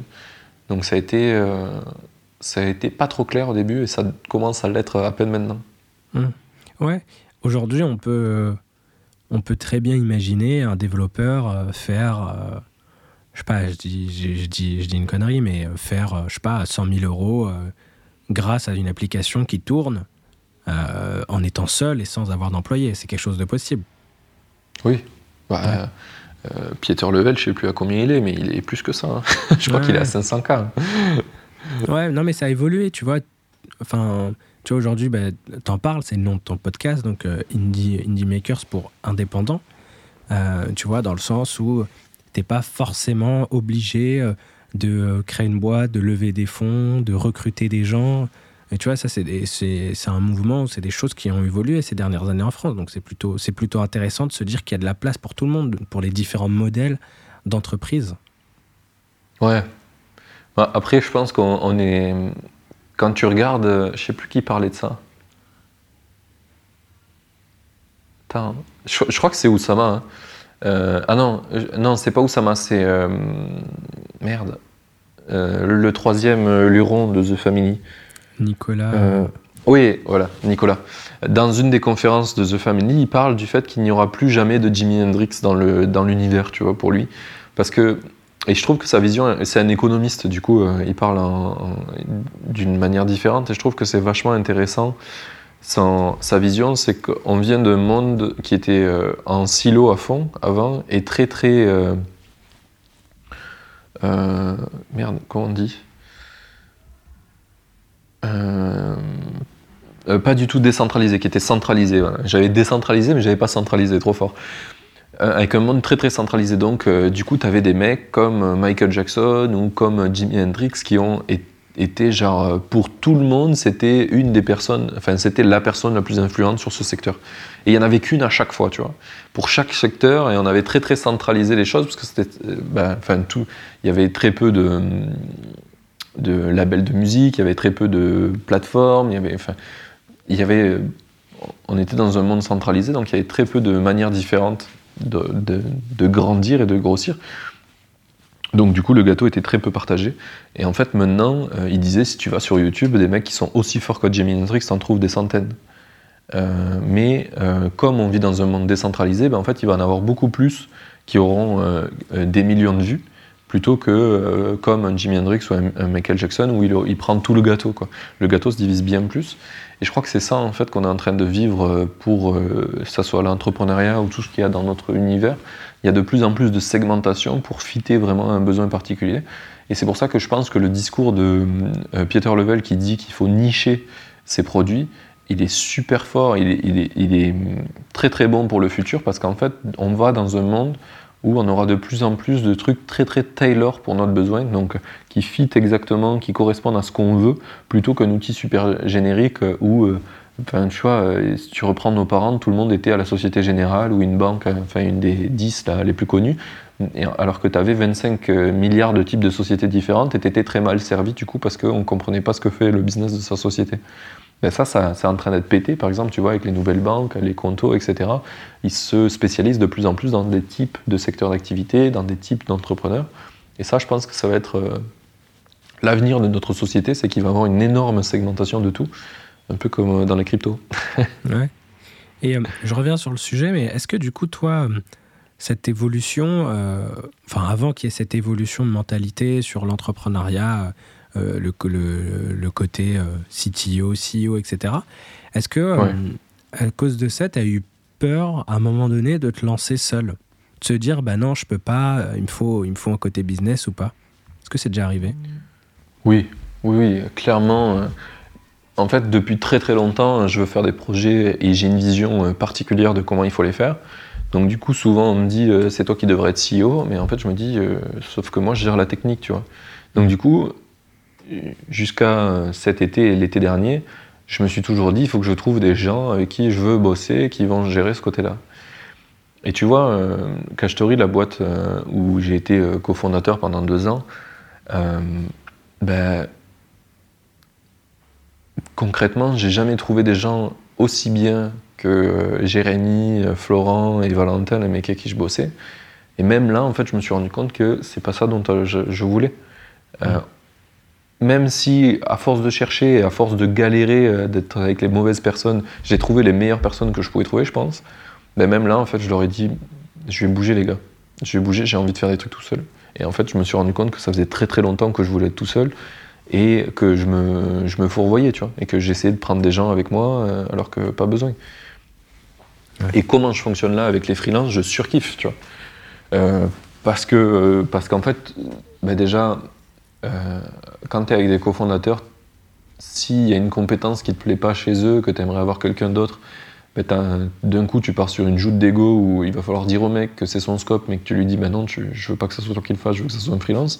Enfin, d'un coup, tu as un problème, tu peux plus. euh, tu peux plus aller avec le flow, tu vois. Actuellement, là, avec les freelances, je dis, bah toi, toi, je pense que ça, euh, ça sert à rien que tu le fasses. Donc, euh, tu vas faire moins, mais ça sera plus cool. Et toi, tu vas faire autre chose. Et en fait, personne n'a son mot à dire. Et en fait, tout le monde est content, Ouais. finalement. Ouais, et, et tu Donc, délègues euh, pas mal de choses du coup. Ouais, de plus en plus, là. De plus en Ouais. plus. Euh, alors, jusque, euh, si tu veux, quand je quitte Cash Story, euh, j'avais un salaire. J'avais un salaire. euh, J'étais le seul des cofondateurs payés parce que moi, j'avais pas de chômage. Eux, les autres avaient du chômage. Et du coup, quand je suis parti, ben, j'avais plus de salaire et j'avais quand même des freelances pour le podcast. Donc, j'avais, à l'époque, j'avais une personne pour l'audio et une personne pour les résumés et la publication, etc. Donc, euh, Michael et euh, je sais pas si c'était toujours Antonin. Si, je crois que c'est toujours Antonin. Et du coup, ça me coûtait euh, 700 balles par mois, je crois. Euh, ah oui, Antonin, ça switch au moment où je pars. Donc, non, quand je pars, euh, je passe avec, euh, avec Thomas. Euh, mais euh, voilà, ça me coûtait à peu près 700 balles par mois. Et, euh, et du coup, Ouais, du coup, Euh, tu, tu délègues ouais, ouais. à ce moment-là et ça te fait euh, 700 euros de, de, de dépenses alors qu'il n'y a pas forcément de revenus en plus à ce moment-là. il n'y a, plus de revenus. Il y a Captime qui fait 500 balles par mois, mais il faut aussi que je mange, tu vois. Ouais. Et le Airbnb. euh, Ouais, voilà, et les Airbnb, etc. Et du coup, euh, ben, euh, c'était un peu compliqué, mais euh, j'ai fait avec mes réserves personnelles. Euh, et là maintenant, je monte en janvier, je vais passer à 1500 par mois de freelance. Quoi. En gros, c'est- deux jours, par mois, deux jours de freelance de mois. Donc euh, moi, ça me coûte deux jours de travail pour payer mes freelances.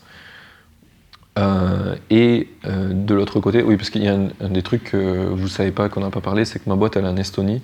Et du coup, moi, contrairement à plein de gens quand- comment, enfin, qui ont leur boîte, quand je rentre une facture de 800 balles, si je paye euh, avec cet argent euh, d'autres euh, factures, je paye pas d'impôt dessus. C'est les lois estoniennes, elles sont comme ça. Donc du coup, si je fais deux jours de taf et que je redistribue direct à des freelances, ça m'a rien coûté. Ça, à part le comptable tous les mois, mais etc. Mais ça, c'est statique, quoi. Donc ça, c'est un des avantages que je peux faire avec ma boîte que personne ne peut faire en France. Et du coup, euh, voilà, changer de boîte, euh, changer de pays si vous n'êtes pas content. bah, au moins, on aura, on aura eu ce- cette pépite dans, dans le podcast, ce conseil. c'est ça, c'est ça. Moi, moi j'ai choisi mon camp, les gars. Choisissez le vôtre. Mais euh, Et, Et voilà, là, là on va passer à ce montant-là et, euh, et je pense que ça, ça va augmenter. euh, ben, ça, ça a déjà, là on parle de 1500 balles, c'est juste sur le Indie Maker. Euh, à côté de ça, il y a le, dev que je paye. En ce moment, ça me coûte 3500 balles par mois, le dev, euh, mais euh, il me coûte à peu près euh, 10% de ce que je facture au client, 10-20%. Donc ça vaut largement ce que ça coûte. Ok. Et bah là, on arrive à la partie du, du, du podcast où on va un peu. parce que quand on enregistre cet épisode, alors du coup, je sais pas quand est-ce qu'il va sortir, mais quand on enregistre cet épisode, on est début janvier. Donc tu vois, c'est un peu euh, la période où on, on se fixe un peu des objectifs, on essaie de, de se Ouais. dire un peu euh, ce qu'on va faire ou en tout cas ce qu'on va arrêter de faire, parce que c'est c'est aussi euh, la vie de maker qui fait que on s'ajoute de nouveaux projets ou on en réduit quelques-uns. Euh, du coup, tu nous en parlais un peu tout à l'heure euh, au, début, au début du podcast, mais un de tes objectifs pour 2022, c'est YouTube. Yes, à fond, à fond YouTube. En gros, l'idée c'est euh, le podcast, c'est cool, c'est un format que j'adore, mais pour me faire découvrir et du coup pour euh, prêcher la bonne parole, euh, ben euh, c'est pas très efficace, clairement. Ouais. Euh, enfin, c'est pas la première fois que je le dis, mais globalement, le game sur les, les plateformes de podcast, c'est tu as deux solutions pour te faire connaître. Soit tu as un autre réseau qui va pousser ton, ton podcast. Donc, par exemple, Mathieu Stéphanie, il a un gros réseau sur LinkedIn aussi, et du coup, euh, ça l'aide à, générer du lead sur euh, Apple Podcast. Ou sinon, la deuxième solution, euh, qui est beaucoup moins euh, vertueuse, c'est euh, tu payes des petits Indiens, en- en- enfin des Pakistanais en général, euh, qui sont des millions dans un bâtiment, je pense, et qui euh, font euh, clic télécharger, clic télécharger, clic télécharger. C'est les deux seules options que tu as pour euh, faire que ton podcast il monte dans le classement et que les gens te découvrent. Euh, et je sais qu'il y a plein de gens qui font la deuxième option aussi. Donc c'est un peu euh, dommage, mais parce que c'est un peu mal foutu le truc d'Apple. Donc du coup, tu te Ouais. retrouves à avoir des, à avoir des trucs un peu, un peu ken. Et alors que je trouve que sur YouTube, même si l'algo est souvent euh, mis en défaut parce que bah, un algo quoi, ça fait pas toujours des choses bien. Depuis que je play un peu le jeu de YouTube où j'ai fait des covers euh, qui ressemblent un peu à ce qu'on trouve sur YouTube, etc. Mais en fait, il y a des gens qui me découvrent et ça fait augmenter les, les écoutes du podcast. C'est le seul truc que j'ai fait qui est vraiment euh, qui paye dans le temps. Parce que en gros, si tu postes sur LinkedIn, etc. euh, Dès que tu arrêtes de poster, ben, tu arrêtes de poster et tout, tout le soufflet s'essouffle. Sur Mm. YouTube, euh, les vidéos même précédentes continuent à t'apporter de nouveaux auditeurs. Euh, donc même là actuellement, euh, tu vois, j'ai des nouveaux, euh, nouveaux followers sur LinkedIn, sur LinkedIn, sur YouTube, alors que ça fait deux semaines que j'ai pas posté de vidéo. Quoi. Et petite question, du coup, c'est quoi ta, ta stratégie? Parce que du coup, jusqu'à maintenant, tu publiais l'épisode complet sur YouTube. Là, tu me disais que tu optimisais un peu les miniatures YouTube. Est-ce que ta stratégie, c'est de créer, euh, toujours tourner autour du podcast ou est-ce que c'est de créer du contenu euh, vidéo autre que ce qu'on peut voir sur, sur les plateformes de podcast? En fait, euh, à force de, faire. En fait, moi, je suis un forceur. J'aime bien euh, tester des trucs comme je crois et qui devraient fonctionner jusqu'à me rendre compte que c'est de la merde. Et du coup, ce que j'ai fait, c'est mettre les podcasts euh, sans vidéo au début sur, sur YouTube. C'était de la merde. Je me suis dit, ok, il faut peut-être un visage. J'ai mis ma, tête et c'était de la merde aussi parce qu'en vrai. ben, si tu mets une heure et demie de podcast sur YouTube alors que la plateforme elle pousse des gens en moyenne un contenu de 10 minutes, ben, t'es pas, de- pas dans les bonnes mœurs de, de YouTube, quoi. dans les bonnes grâces. Mhm. Donc du coup, ça marche euh, bof, même si il y a des gens qui regardent, etc. Si tu regardes le taux d'écoute sur euh, le podcast qui est de 95% à peu près par épisode, tu vois, versus sur YouTube où je suis à 10 minutes d'épisode par épisode, ça n'a rien à voir. Mais parce qu'en fait, c'est pas le gain de YouTube et t'es pas sur la bonne plateforme et euh, t'as beau être super optimiste et croire que euh, si tu diffuses partout ce que tu fais, ça va marcher, non. Euh, c'est pour ça que j'ai arrêté euh, Instagram, euh, euh, par exemple, tu vois, ou des Facebook ou quoi. Enfin, parce qu'en fait, il faut spécialiser ton contenu. Il faut qu'il soit vraiment fait avec les codes de la plateforme. Donc l'idée là, c'est un, on va faire des épisodes courts avec euh, les best moments d'un épisode. Et si tu as envie d'écouter tout, bah, tu vas écouter sur, pod- sur le podcast. Et un des autres trucs que j'aimerais faire, c'est du coup publier du content par rapport à moi, ce que je fais sur mes projets, tu vois. Je vais commencer à...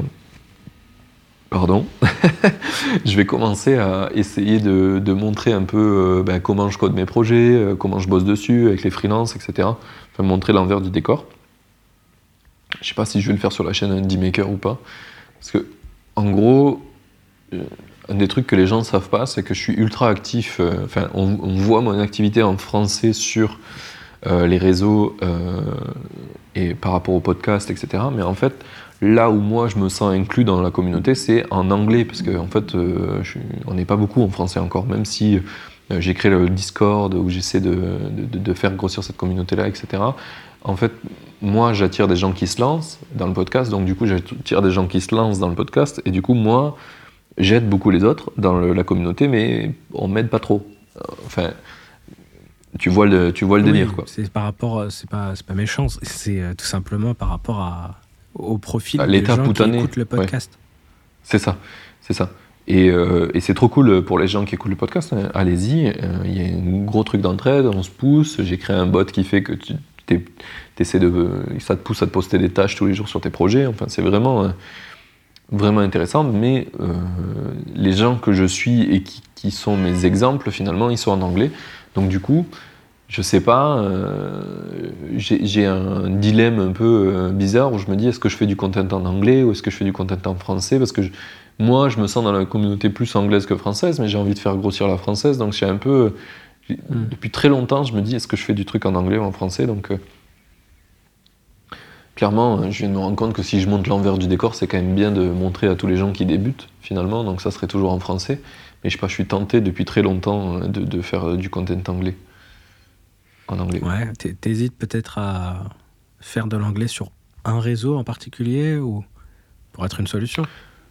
Ouais, ouais, ouais. ouais. En fait, euh, un des trucs que. Parce que ce que j'aime pas faire, tu vois, c'est euh, du coup euh, monter par exemple. Du coup, si je veux pas monter, euh, soit je vais devoir payer un monteur. Donc, si je, je fais plus de vidéos, ça veut dire que ça va me coûter plus cher. Actuellement, là, c'est le coût le plus cher, c'est le montage vidéo, puisque il faut prendre de plein plein de rushs, les découper, les retravailler, euh, trouver un sens à ce que comment tu vas le mettre. Enfin, c'est vraiment un travail long et, difficile. Donc, du coup, bah, ça vaut de l'argent. Et euh, comme je poste en français, je peux pas le faire faire par euh, mes potes en Inde, tu vois. Ça, c'est un des problématiques aussi que je trouve chiante, c'est que tout, tout ce que je fais en français, en fait, je suis obligé de m'adapter aux tarifs français. Donc c'est de la qualité, c'est sûr, mais en vrai, euh, quand tu bosses en anglais, tu vois, CapTime, euh, je fais faire le, le wording par un mec en, euh, en Pakistan, je crois aussi, qui fait du crossfit, qui est expert depuis je sais pas combien d'années. Euh, vraiment, j'ai trouvé le mec sur Fiverr qui fait exactement ça. J'ai pris le mec le plus cher. Ça me coûte, euh, la landing, c'est 130 euros, tu vois. Tout le wording euh, adapté, euh, etc. Les articles de blog, c'est 30 euros. En France, euh, ça serait 10 fois plus cher, tu vois. Donc, euh, donc c'est un des points qui fait que j'ai aussi envie de switch en anglais, c'est de pouvoir euh, bénéficier des tarifs un peu plus avantageux pour se lancer, c'est plus simple, quoi. Mais euh, j'ai réfléchi, du coup, à potentiellement faire du Twitch, pour répondre à ta question, en anglais. Ouais. J'ai fait d'ailleurs un Twitch en Soum Soum euh, il n'y a pas longtemps où j'avais aucun viewer, mais pour voir si j'étais à l'aise, tu vois. Euh, J'ai Ouais. testé Euh, et j'ai galéré parce que je sais pas, je trouve que c'est chiant la technique euh, à regarder, tu vois. Alors je sais pas s'il y a des gens qui vont aimer voir ça. En fait, c'est ce qu'on se disait en off la dernière fois, je crois, c'est que on, on regarde pas Twitch. Donc, ah si toi oui, je crois. Bah, je, justement, je regarde, mais pour justement pouvoir faire du Ouais. contenu, tu vois. Oui, c'est ça. Et, et du coup, en fait, c'est pas une plate- Enfin, je sais pas, je, je suis beaucoup plus acteur que, que spectateur. Et du coup, bah, Twitch, c'est clairement pas une plateforme qui m'attire. Euh, et du coup, c'est un peu bizarre de. Enfin, tu sais, t'as un peu un dilemme de. Est-ce que ça va plaire aux gens finalement? Parce que moi, ça me plaît pas, tu vois. Mais comme t'es Mhm. pas ta propre cible, c'est un peu, un peu relou. Moi, je, je fais sur la chaîne euh, No Code France, la chaîne Twitch. euh, et du coup, bah, je regarde ce qui se fait. Mais euh, il y a des choses qui se font en termes de, de développement web. Il y a même une catégorie de Twitch de développement de logiciels ou de jeux vidéo. C'est une catégorie. Et Ouais. tu as en anglais euh, bah, des gens qui développent en live, euh, qui codent en live, soit un jeu vidéo, soit même des, des programmes en mode SaaS. Euh, et même en français, tu en as quelques-uns. Euh, et euh, alors, par rapport à euh, l'univers, tu connais hein, le fait que ça soit en français, etc. Et tout, donc c'est pas énorme en termes de vues. Euh, mais Ouais. tu as quand même une petite communauté, donc euh, ça peut être intéressant à tester en 2022. Ouais, bah, je vais tester. Je vais tester Surtout de si toute façon. ça- pour le coup. C'est une vraie, euh, une vraie question. Est-ce que je le fais en français ou est-ce qu'en anglais? Je sais que j'ai déjà un peu parlé du fait que je voulais faire du content en anglais et comme Benjamin Code, euh, les gens se sentent trahis si tu leur dis euh, tu vas Mhm. faire du content en anglais. Donc, euh, donc je sais pas. Ouais. Tu vois, ça c'est un edge par exemple. Le fait de, de, de vivre euh, à l'étranger, du coup d'être beaucoup baigné dans l'anglais, de suivre une communauté anglaise et d'être français, bah, du coup tu as un avantage énorme. Donc du coup c'est un peu con de pas l'utiliser, mais en même temps c'est un peu euh, moins bien pour moi-même quoi. Donc je suis un peu, euh, Mm. je sais pas. Ouais, moi, ça, c'est un, vaste sujet, hein, le côté anglais, Ouais. Euh, et juste pour, pour finir, du coup, pour rajouter quelque chose sur, sur Twitch, je pense que euh, l'idéal, c'est quand même d'avoir une autre source de trafic, enfin, une source qui drive du trafic vers Twitch. Euh, tu vois, comme c'est un peu le serpent qui se mord la queue, hein. c'est-à-dire qu'il faut avoir déjà un réseau dans lequel tu as une communauté pour essayer de l'amener sur Twitch et dire bah, crée un rendez-vous tous les jeudis à 18h, euh, je fais un live Twitch. Et c'est vrai que ça, ça va être. Enfin, ça peut être compliqué de d'arriver sur une nouvelle plateforme, déjà en partant de zéro et en plus sur une nouvelle langue. Donc, à voir ce que ça peut donner, mais je pense que ça vaut le coup d'être testé. Hein. Mm. Mais clairement, en vrai, quand j'en parle avec toi, je vois clairement que. Si je dis beaucoup de fois clairement dans cette phrase, hein, je vois que c'est évident qu'il faudrait que je le fasse en français. C'est juste une, histoire d'ego, de, de moi, ce que je veux versus ce que les gens ont besoin, tu vois. Mm. Donc, euh, je pense que je vais faire du français. Et, ça, euh, ça, ça comment dire, ça étoffera tout l'univers, tu vois, ça fera la scène mm. Twitch, plus le podcast, plus euh, YouTube. C'est un peu plus smart, je pense. Et justement, tout ça, c'est par rapport, on en parle parce que c'est par rapport à ce que tu veux, à, ce que tu as créé autour de Indie Makers. Aujourd'hui, c'est quoi, enfin pour 2022, du coup, c'est quoi tes, tes, autres projets Si on peut parler un peu aussi de monétisation, le bilan un peu jusque-là, même si tu l'as déjà évoqué un peu tout à l'heure. Mais euh, c'est quoi un peu la, suite pour Indie Makers? Hmm, Interesting. Euh, bah, le premier point, c'est de, double down sur le contenu. Je veux qu'il euh, y a beaucoup plus de gens qui voient ce que je fais parce que je pense que ça peut aider plein de gens. Et les gens me disent ça. donc, donc, double down sur le contenu. Et après, j'aimerais proposer des choses pour que le, le, podcast et tout, tout, ce qui est autour d'Indie Maker s'autofinance. Donc, un des premiers steps que j'ai mis en place depuis septembre, c'est euh, que quand je tourne un épisode, je demande à l'invité s'il veut participer aux frais de montage. Ça, c'est un des trucs que je t'ai dit et que tu m'as dit Oh putain, mais c'est ouf de faire ça. Ça m'a surpris, ouais. Euh, et en fait, c'est venu d'un épisode au hasard. C'est celui avec Nathan qui est sorti déjà à la fin de l'épisode, euh, du coup, il me pose des questions, euh, comment je le monte, quand est-ce que ça va sortir, enfin des trucs un peu de base. Et du coup, j'ai dit, bah, c'est un mec qui le monte, euh, ça va sortir dans X temps, et je le paye tant, tu vois, je suis transparent. Et il me dit, mais tu veux que je t'aide à le payer? Enfin, si tu veux, moi, je le paye. Et j'étais là, oh putain. C'est genre, aha moment. Genre, je me dis, eh, mais les mecs qui passent dans le podcast, en fait, il y en a. Ceux qui débutent, tu vois, c'est dur pour eux. J'ai déjà posé la question à des gens qui débutent ou qui recommencent une activité ou quoi on dit en vrai c'est chaud, tu vas te t'aider. Mais euh, les mecs qui commencent à avoir des gros projets, euh, ils me disent bah ouais, évidemment, évidemment que je t'aide, c'est bien ce que tu fais. Euh, alors Nathan, il m'avait proposé de prendre 100% du podcast. Ça jusque-là, c'est pas réarrivé. Mais la plupart des invités maintenant, ils, payent la moitié de ce que ça me coûte un épisode, tu vois. Disent je cofinance avec toi le podcast, etc. Là, on est dans les coulisses. à fond, à fond. Euh, du coup, pour les prochaines, les prochains, s'il y a un invité qui est prochainement, il va être là. Oh merde. ah oui, mais maintenant il, le sait, ça sera plus une surprise. Mais après, en fait, euh, c'est pas une obligation. ils le font s'ils veulent. Euh, c'est juste que quand tu as passé une heure et demie avec moi, où je t'ai posé des questions sur toi, que j'étais hyper intéressé, que tu sais que ça va t'aider pour ta propre notoriété, en général, bah oui, euh, tu proposes quelque chose, quoi. Ou alors, il faut vraiment être euh, un sans cœur pour se dire non, c'est pas possible. Les seuls qui m'ont dit non, c'était parce qu'ils m'ont dit bah là, je fais 500 euros par mois en ce moment, hmm. c'est chaud, quoi. Et j'ai dit bah oui, pas de problème. Il y en a même qui m'ont dit bah quand je ferai plein de sous, on, se reparle et je t'aiderai à posteriori. Et euh, bah, c'est intéressant parce que tu vois, ça c'est. Je pense que dans. On peut lire tous les articles euh, concernant la monétisation euh, des podcasts. Je pense qu'on verra jamais. Enfin, peut-être je me trompe, mais en tout cas, on verra pas cette astuce ou cette manière de monétiser parce que le plus souvent, quand on parle de la monétisation d'un podcast, d'ailleurs là, on n'est pas vraiment dans la monétisation. On est. Enfin, un petit peu, mais tu vois, on est sur le fait de soutenir un peu le, le, projet. mais quand on parle de monétisation, on pense souvent au au, sponsoring, aux annonces. Est-ce que euh, tu as déjà eu euh, quelques, quelques expériences là-dedans? Est-ce qu'on t'a déjà proposé de financer euh, le podcast, de devenir sponsor?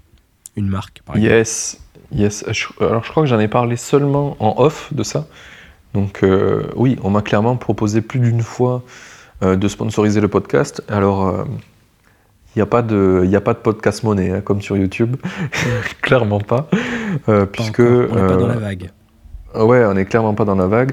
Ce qu'on m'a proposé, c'est euh, pour 1000 écoutes, en moyenne, c'est entre 30 et 60 euros. 60 euros, ça commence à être euh, pas ridicule. 30 euros, ça commence à être vraiment chelou.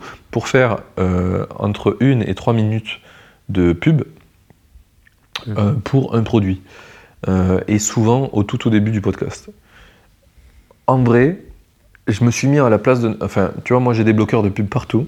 Euh, j'ai tous les produits dont est euh, le tartuffe, euh, je les dégage et j'essaie de trouver des alternatives payantes parce que j'aime pas ça. Je trouve que enfin, le business model de la pub, je trouve pas ça sain et je préfère qu'on trouve des moyens un peu où euh, on voit vraiment que le service que tu utilises a un coût, même si c'est très peu, même si c'est. Tu vois, j'aime bien ce que fait Brave avec leurs coins. Où euh, quand tu visites un site, ça va générer des coins que ça va donner au créateur du site. Alors euh, ça, c'est un navigateur pour ceux qui, qui nous Ouais, ouais, ouais. Je- Le mec il définit rien, il utilise des termes dans tous les sens. Putain, je le sais en plus. hein. Souvent on me le dit et j'ai pas compris du tout ce que, de quoi tu parlais là. Sorry guys, j'essaie de, j'essaie de m'améliorer sur ça. Mais ouais, donc Brave c'est un navigateur où dedans il y a une genre de crypto wallet et qui génère des, des, des coins quand tu visites des sites qui permet aux gens de se faire rémunérer euh, parce que Brave par défaut il t'enlève les pubs donc du coup, pour compenser ça, parce qu'on considère que quand même avoir un site ça coûte de l'argent et que tout ce qu'on te fournit dans la vie ça a un coût. Donc du coup, c'est une espèce de, monnaie d'échange euh, pour ça. Et je pense que ça, ça a beaucoup plus de, de sens que de mettre des pubs euh, parce que euh, on, on se sent pas de faire payer. Enfin, on a un vrai problème euh, sur Internet en général à, à mettre un prix sur les choses, que Mhm. ce que ça vaut vraiment, et encore plus en France où euh, on a l'impression que c'est normal qu'on ait des trucs gratuits. Euh, Ouais. Non, Euh, si vous avez un salaire tous les jours qui tombe en tant qu'employé, c'est bien que l'argent vienne quelque part, les gars. Donc c'est normal de payer pour des services. Et, et voilà, donc du coup, mettre de la pub, c'est vraiment pas un truc qui me plaît, vu que moi, dans ma vie, j'en ai pas de pub. Euh, et les services qui m'ont proposé ça étaient décorrélés de la réalité. Euh, c'était, je sais plus si c'était Shine ou Conto qui m'avait fait une, Enfin, c'est pas eux directement qui m'ont fait une offre. Je pense qu'en direct, ça serait beaucoup mieux, mais c'est l'agence qui de RP, de relation presse, qui, propose ces trucs-là. Et eux, pour le coup, ils ont rien compris à ce que c'est un podcast. Quoi. Euh, clairement, si euh, je parle pendant une minute d'un truc que j'aime, par exemple Shine ou Conto, et que je dis que je suis convaincu par le produit, que je l'utilise, en fait, il y a des chances que vous, les auditeurs, ben, ça vous intéresse parce que euh, vous avez une certaine affection pour moi, parce que euh, j'en ai parlé, parce que ça fait longtemps que vous m'écoutez, parce que vous m'écoutez beaucoup. Euh, Enfin, il y a des gens, ils ont écouté tous les épisodes du podcast, il y en a 70, il y a une heure, une heure et demie de moyenne. Franchement, les, mes, mes parents m'ont pas autant entendu que vous, quoi. donc, donc clairement, on a une relation différente et j'ai pas envie euh, à ces gens-là qui m'écoutent de leur proposer de la merde ou euh, de leur proposer ça contre euh, Peanuts parce que Mhm. ça a de la valeur pour moi la, la relation concrète, tu vois. Et donc du coup, si je fais de la sponsor, c'est pour que ça aide le podcast, pas pour que ça, ça soit juste je vous ai embêté pendant une minute trente pour un truc que je crois même pas qui me file 30 balles, quoi. Je trouve ça bidon. Ouais. Donc je, je, l'ai- je l'ai pas fait. Et dernièrement, j'ai eu une proposition avec Indie, la boîte de comptable qui s'appelait euh, Georges avant. Euh, et euh, ça, ça semblait pas mal parce que bah, bah, déjà on a un peu le même nom, j'ai trouvé ça rigolo. Et, euh, et la boîte avait l'air cool. Et en fait, la personne qui est en charge du partenariat, elle part de la boîte. Euh, du coup, je sais pas où ça va aller. Mm. Mais euh, potentiellement, on avait quelque chose qui, était, qui allait se dessiner et qui n'était pas forcément sur le podcast. Ça, je trouvais ça cool. Tu vois, ça allait être peut-être via le site, peut-être via les réseaux sociaux, dans des remerciements, etc. Ou juste euh, un petit peu comme euh, Courtland Allen fait sur euh, Indie Hacker. C'est un peu partout sur le site. Dans le podcast, il dit ben, Je suis soutenu par Stripe. Quoi. Lui, il est Mm. payé full-time pour bosser sur Indie Hacker. J'aurais bien aimé ça. J'ai demandé à Guillaume Boubèche s'il était chaud. Il m'a dit on fait pas de, on fait pas encore de trucs comme ça. Euh, mais euh, peut-être un jour, si ça vient, ça pourrait être cool. Mm. Ouais, de l'Emlist, ouais, pardon. Euh, mais euh, voilà, ça, tu vois, je trouverais que ça c'est cool de soutenir un créateur, tu vois. Mais, mais venir emmerder l'audience potentiellement avec un truc, c'est un peu plus tricky, je trouve. Mm. Donc euh, le seul moyen que j'ai trouvé pour le moment, c'est via les gens qui passent dans le podcast. Tu sais, euh, moi je me dis, il y a tellement à faire encore en termes de, Mais tu vois, tu te donnais cet exemple avec Stripe qui, qui a racheté ou qui finance, enfin les deux d'ailleurs, qui a racheté, pas, qui ouais. finance euh, Indie Hackers, euh, où tu vois, c'est un vrai site où tu trouves des ressources pour des créateurs, des entrepreneurs, etc. Je pense qu'en France, on gagnerait à avoir des marques comme ça qui soutiennent des créateurs dans leurs projets et, et ça donnerait de la visibilité et aussi de l'authenticité, ce que recherchent les marques. Euh, donc à voir si ça se développe, peut-être en clairement. 2022. Clairement. Et, euh, si, tu, si tu bosses dans une boîte, tu penses que ça peut le faire, contacte-moi. Je suis trop chaud de, de- de- de faire ça et je pense que ça aiderait grave la notoriété de la boîte. C'est un cercle ultra vertueux, quoi. Ouais. Stripe, euh, clairement, euh, c'est une boîte trop cool et en plus, ils ont Indie Hacker, c'est mille fois plus cool. C'est franchement, on- tous, les, tous les business, on passe par Stripe, quoi, parce que bah, la notoriété, en plus, le produit est génial. Enfin, ils ont tout, le- eux, ils ont tout niqué. hein. Ouais. Et justement, ça, les- la- le, le, le- le sponsoring, euh, etc., ou, ou la, la pub, c'est un des moyens euh, en tant que créateur de gagner de l'argent. Mais il y a aussi euh, d'autres moyens. Bon, toi, tu as, le freelance, tu as aussi tes, tes produits euh, qui sont bah, les applications dont on a parlé tout à l'heure. Est-ce que tu as Ouais. réfléchi à des produits que tu voudrais créer pour Indie Makers ou pour la communauté qui te permettraient de financer un peu, bah, de couvrir tes frais déjà?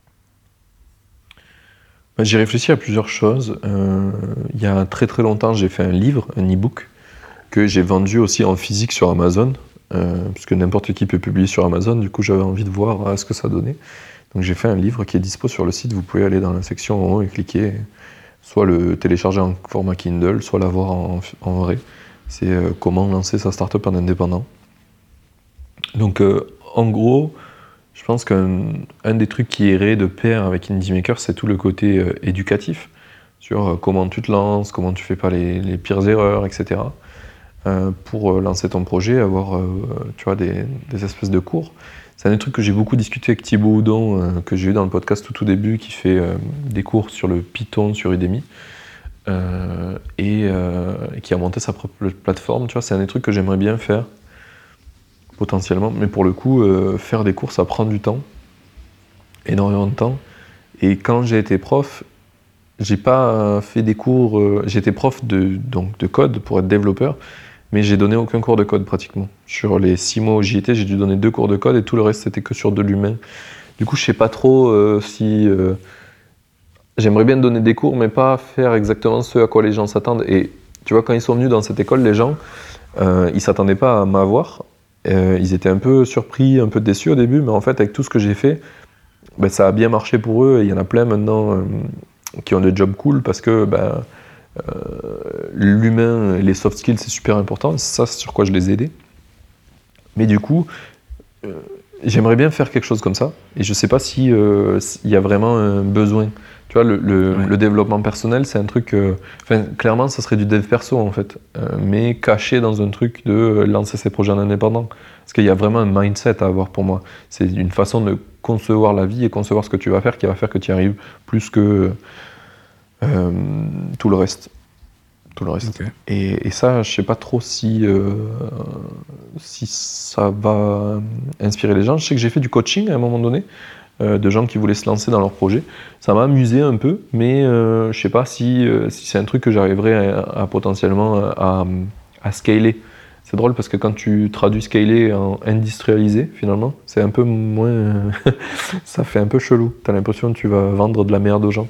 Ouais. C'est pas l'idée. L'idée, c'est de, de- de- faire ça et que ça ne me prenne pas tout mon temps, puisque je, je veux quand même continuer à faire mes, mes projets et pas être juste euh, comme plein de mecs euh, qui vendent des formations, euh, juste des gens qui t'apprennent à faire ce que eux ne font plus. J'aimerais euh, vraiment continuer à, à faire mes projets. Mais, euh, mais du coup, ouais, c'est un des trucs où je sais pas trop encore comment prendre le, le taureau par les cornes. Quoi. Je, je sais pas Ok. où, où commencer. Donc, ok, donc tu as, des pistes, enfin, tu été en mode réflexion pour savoir si euh, tu relances des choses sur ce sujet-là, que ce soit le coaching, les cours, euh, etc. quoi. Ouais. Ok. D'ailleurs, euh, euh, amis auditeurs, si euh, vous êtes intéressé par ça, envoyez-moi des petits messages sur LinkedIn ou dans le Discord, si vous êtes dans le Discord, sinon rejoignez-nous. Et dites-moi, dites-moi ce que s'il y a des trucs sur le côté indépendant qui vous intéresseraient. J'avais fait des conférences à un moment sur, sur un, petit environnement virtuel que l'Emlist avait fait, qui s'appelle l'Emverse. J'avais fait des conférences pour les, indépendants qui voudraient se lancer, c'était plutôt cool. Mais, euh, mais voilà, je sais pas si ça intéresserait plus de gens, si ça me permettrait aussi de monétiser un petit peu Indie Maker, euh, vraiment. C'est un peu euh, le grand inconnu encore. Ouais. Gros, sujet, un peu la, monétisation de ce type de projet. D'ailleurs, j'ai hâte qu'on en parle euh, dans notre, euh, dans notre épisode euh, pour qu'on on partage un peu les différents points de vue. Euh, on arrive un peu à la, à la fin de, de- de cet épisode. Euh, J'ai encore quelques questions. Mais est-ce qu'il y a un autre sujet que tu voudrais aborder euh, en lien avec euh, ce dont on a parlé? Il y a tellement de trucs qu'on aurait pu parler, on pourrait faire euh, quatre épisodes.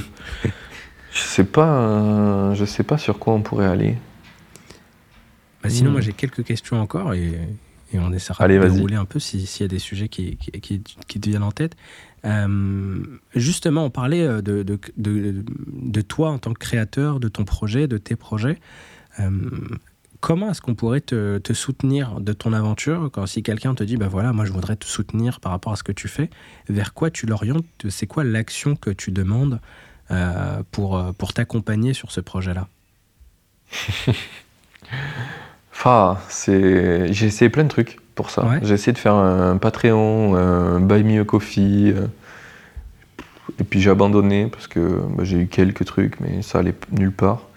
Du coup, pour le moment, je demande pas grand chose. J'ai une newsletter. Si vous voulez euh, la rejoindre, c'est sur mon Twitter. Euh, Vous l'avez aussi sur le site Indie Maker. Je pense que c'est le truc le plus cool. Et après, bah, abonnez-vous sur les plateformes d'écoute. Sur YouTube, Ouais. c'est le mieux là en ce moment parce que c'est ça qui fait le, qui fait qu'on fait connaître le, le podcast à plein de gens. Je pense que c'est le truc à faire.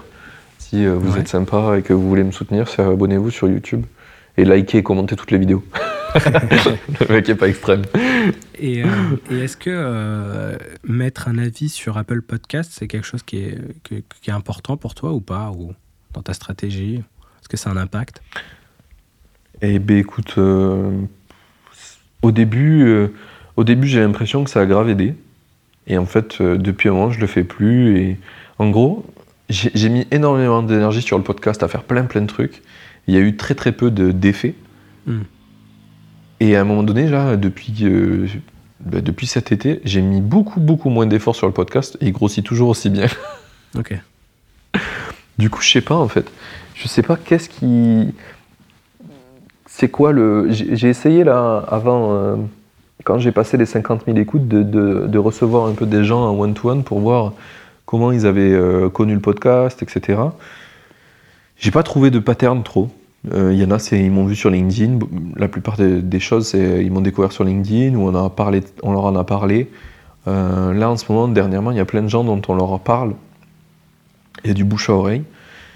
Du coup, parlez-en autour de vous. parlez-en autour de vous. Euh, c'est un des trucs qui marche bien, mais ouais, sinon, euh, j'ai pas trop de. Je sais pas, je fais de moins en moins d'efforts sur le podcast et ça paye de plus en plus. Donc, euh, Ouais. c'est un peu. un peu particulier. Et, et justement, sur le podcast, c'est quoi tes, tes trois épisodes préférés? Trois épisodes que tu recommandes?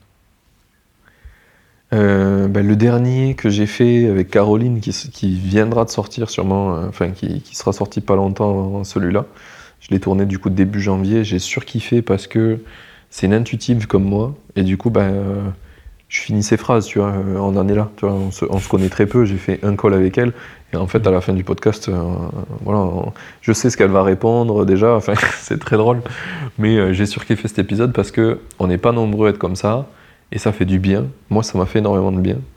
Euh, C'était un épisode très peu- thérapeutique. J'ai posté il y a pas longtemps sur, euh, sur LinkedIn à propos d'elle. Je dis que c'était une génie. Elle était un peu gênée.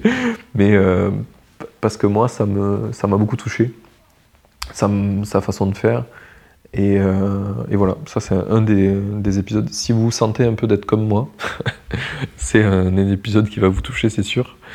Euh, après, j'ai beaucoup aimé euh, l'épisode avec Anthony J'ai sûrement saccagé son nom encore et, et il doit rire euh, de, de là où il est en ce moment. Je pense qu'il doit être euh, à cette saison à, Merde. Sur une... T'es, en ce moment euh, dans les... sur les îles espagnoles, là Ou pas? Euh, non, je suis revenu de Tenerife, je suis en région parisienne. Euh, Donc, du coup, il est à, La- à Lanzarote, je crois, lui, l'hiver. Ok. Euh, qui fait euh, exactement... il- comme moi, en fait, il a fait un podcast qui s'appelle... euh, de mature développeur. Qui... Il a pris le parti que moi, j'ai pas osé prendre. Quand il- c'est sorti, je me suis dit, je suis vraiment un connard. Euh, en gros, il parle euh, en tant que développeur, comment tu fais pour lancer un business. euh, et il a arrêté ce podcast malheureusement parce qu'il a dit qu'il avait fait le tour et que voilà, c'était bon pour lui.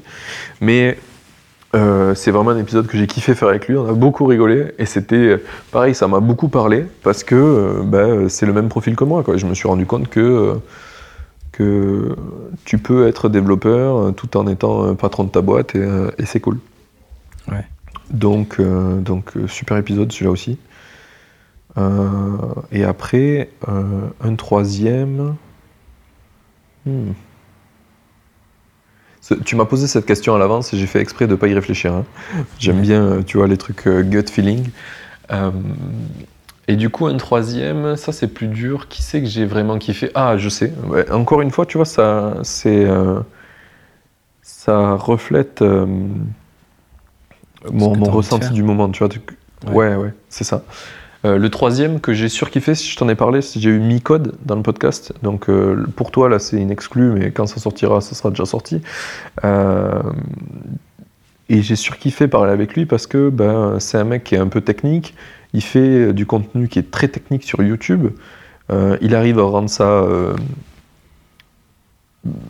ouvert à, plus de gens que des gens euh, techniques. Donc euh, je trouve ça trop cool. Et lui, carrément, il m'a dit, mais fais du content technique euh, sur YouTube en français, euh, ça va cartonner. Euh, ça va cartonner parce que vous n'êtes pas nombreux, parce qu'il y en a besoin, parce que si tu rends ça accessible, euh, forcément, ça va marcher. Il y a plein de développeurs en France qui attendent que ça. Donc, euh, donc voilà, c'est un un- une des raisons de pourquoi je veux euh, créer du contenu aussi un peu plus personnel sur mes projets, sur, euh, sur les plateformes, c'est parce qu'il m'a chauffé de ouf. Donc si tu nous écoutes, Micode, voilà, tu le sais.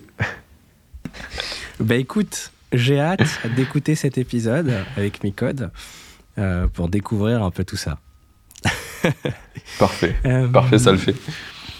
Du coup, voilà, donc tout à l'heure, je te disais qu'on arrivait à la fin de cet épisode et est-ce qu'il y avait un sujet euh, que tu voulais aborder? Moi, je suis très content qu'on ait abordé un peu euh, ces différents sujets. On a parlé euh, tout à l'heure du côté un peu binaire, euh, CTO, CEO, qui, bah, qui commence un peu à, à- disparaître et on voit de nouveaux euh, euh, modèles d'entreprise ou d'entrepreneurs.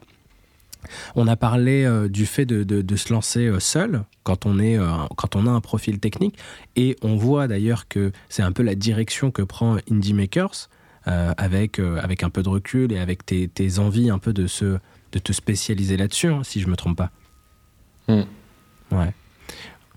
Oui, clairement, clairement c'est- un peu ça la direction. J'étais en train de penser dans les, dans les trucs que tu me demandes, que j'ai envie de parler. Je pense que j'ai envie de faire un petit teasing. Du coup, ce que je disais en off euh, quand tu n'étais pas là, euh, c'était euh, que dans le podcast, un des trucs que j'aime bien faire, c'est diguer dans le, le- le- vraiment le passé sombre des, des makers pour savoir un peu qui ils sont. Et je pense qu'il y a plein de trucs à aller diguer chez moi qui pourraient être intéressants et je pense que j'en ferai une vidéo YouTube. Mais on peut faire une anecdote, si tu veux, euh, Bah, sur mon, mon parcours J'adore les anecdotes, donc euh, c'est parfait. qui peut, qui peut montrer un peu quel type d'entrepreneur je suis. Euh, je pense que laquelle je pourrais choisir? Laquelle je pourrais choisir? Hmm. J'en ai une en tête, mais elle est, ah, elle est Ah. vraiment. euh, Euh, alors, je vais peut-être avoir des emmerdes, mais euh, on, va, on, va, on va dire ça. De toute façon, c'est périmé, je pense, il y a trop longtemps. Quand j'étais à. Epitech, à Epitech Montpellier, euh, on avait. Euh, En gros, euh, je suis rentré dans le BDE des étudiants, j'étais trésorier. Euh, et dans le BDE des étudiants, il y a un truc dont on est en charge à Montpellier, je pense que c'est plus le cas maintenant, mais c'était le contrat avec les machines qui distribuent la nourriture dans Epitech. Ce qu'il faut savoir à Epitech, c'est que les étudiants, à l'époque, je crois que c'est plus d'actualité aussi maintenant, pouvaient venir à l'école quand ils veulent. Donc, c'est-à-dire de jour ou de nuit, ils ont accès à l'école pour venir bosser, puisque le rythme d'Epitech est très très soutenu, donc ça arrive souvent que des gens bossent la nuit. ou dorment même dans l'école euh, parce qu'ils ont bossé tard pour éviter de louper leur soutenance le lendemain matin. Euh, et on avait donc cette super machine qui nous délivrait de la bouffe et le mec, euh, le, le- contrat qu'on avait avec l'entreprise de bouffe, il voulait pas nous mettre des plats à bouffer. Parce que du coup, quand c'est 4h du mat, des fois tu as la dalle, tu vois, tu as passé la soirée à bosser, du coup tu as la dalle et au lieu d'avoir des sneakers, tu aimerais bien avoir un petit sandwich, une connerie. Et du coup, le mec démordait pas de son, euh, truc, il voulait pas euh, nous foutre euh, de la bouffe. Je sais pas pourquoi, pour quelle raison, mais euh, il voulait pas faire ça. Et du coup, j'ai dit, bah, c'est pas grave, on va changer de contrat, etc. Et le mec nous dit, non, non, on a un contrat de 4 ans, c'est mort, tu peux pas le faire. Dis, ok, fine, toi tu me dis que tu peux pas le faire. Et ça, ça représente vraiment quelque chose que moi, il faut jamais me dire, tu peux pas le faire. C'est vraiment, euh, c'est niette. C'est Donc, toujours du coup, comme on a ça, réfléchi. on a toujours fait comme ça. Ouais, ça c'est non, c'est non. Les mecs du chaos, c'est non. Mm. Leur dites pas ça. C'est le pire. euh, c'est le- tu, veux, tu veux que ça, tu veux pas que ça arrive Dis-lui que c'est possible. Mm. Dis-lui que c'est possible, que c'est trop simple.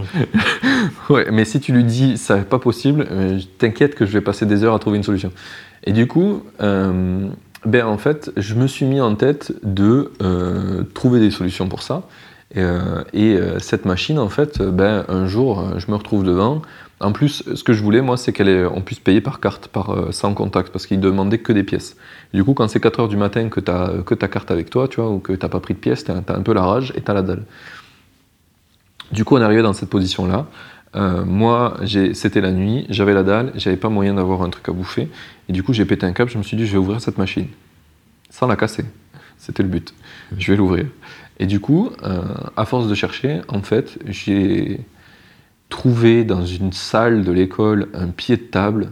Euh, tu sais, c'est des tables, euh, le pied il fait comme ça, là, comme ça. Alors pour ceux qui ne voient pas, ça fait un U. et la table repose dessus, quoi, un peu les tables d'école. Et le haut du pied, en fait, c'est une barre plate, assez longue, et c'est pas du tout un tube, quoi. Ok, une tige. Et, et- ouais, une tige plate. Et du coup, sur cette tige plate, en fait, ben, j'ai récupéré le pied de la table.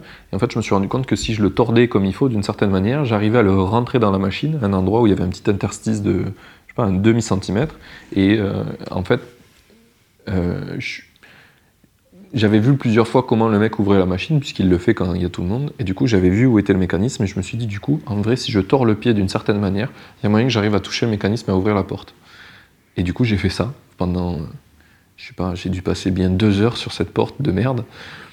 euh, parce que j'étais vraiment déterminé, que j'avais la dalle, tous mes potes ils disent viens on va dormir, euh, tu fais chier tu vois. Et, et du coup en fait je suis arrivé à ouvrir cette machine. C'était quoi le but? Euh, y alors le but c'est que j'avais la dalle. Et j'avais la dalle et le mec vous, avait, pas, avait décidé de pas faire ce que j'y avais demandé. Ok, pas de carte bleue. Donc, ouais. C'est ça. Du coup, on pouvait pas payer. Du coup, je trouvais des solutions pour résoudre mon premier problème. Une fois que j'ai ouvert la machine, sans la casser, sans l'abîmer, je me suis dit, Hmm, il y a un truc à faire là. Euh, donc du coup, moi, je suis un mec généreux. Je me suis dit, il faut que tout le monde ait ce pouvoir. Et- sauf que utiliser un putain de pied de table euh, pour euh, ben, ouvrir une machine, c'est un pas discret, deux dangereux, trois, enfin c'est un bordel quoi. Mm. Donc du coup, j'ai ouvert la machine et en l'ouvrant, en fait, je me suis rendu compte que dans la machine, le mec, il a un accès, à- il a un bouton administrateur et de là, il peut tout tester dans la machine. Il peut tester est-ce que ce, ce tiroir, il fait tomber un produit, est-ce qu'il peut changer les prix, il peut faire plein de trucs. Du coup, euh, quand j'ai ouvert cette machine, euh, du coup, j'ai, euh, je l'ai refermée euh, comme je l'avais ouverte. J'y suis retourné le lendemain. Le lendemain, je me suis dit, bon, ben, il faut que j'ai. euh, Je, je l'ai rouvert et je l'ai étudié. Et de là, en fait, euh, je suis allé chercher euh, comment on pouvait faire un petit peu sur Internet, tu vois, les schémas électroniques, etc. Et je me suis mis en tête d'arriver à faire qu'on puisse, quand la machine est fermée, accéder au menu admin et ouvrir des produits, faire tomber des produits euh, de la machine. Et du coup, je suis arrivé à faire ça. Et si vous voulez avoir la suite de comment j'ai fait ça, eh bien, il faudrait écouter l'épisode que je vais faire sur YouTube. Ce teaser est Parce que- incroyable. Parce que j'ai pas fait que ça. J'ai pas fait que ça et j'ai dû galérer pas mal. Et ça m'a tiré pas mal euh, d'emmerdes où je me suis virer de l'école pendant une semaine à cause de ça. Ok. Euh, pour euh, vouloir trouver une solution. Euh, pas euh, euh, savoir que je me suis fait virer de l'école, pas pour ce, ce motif. Genre le directeur, il était pas au courant de ça.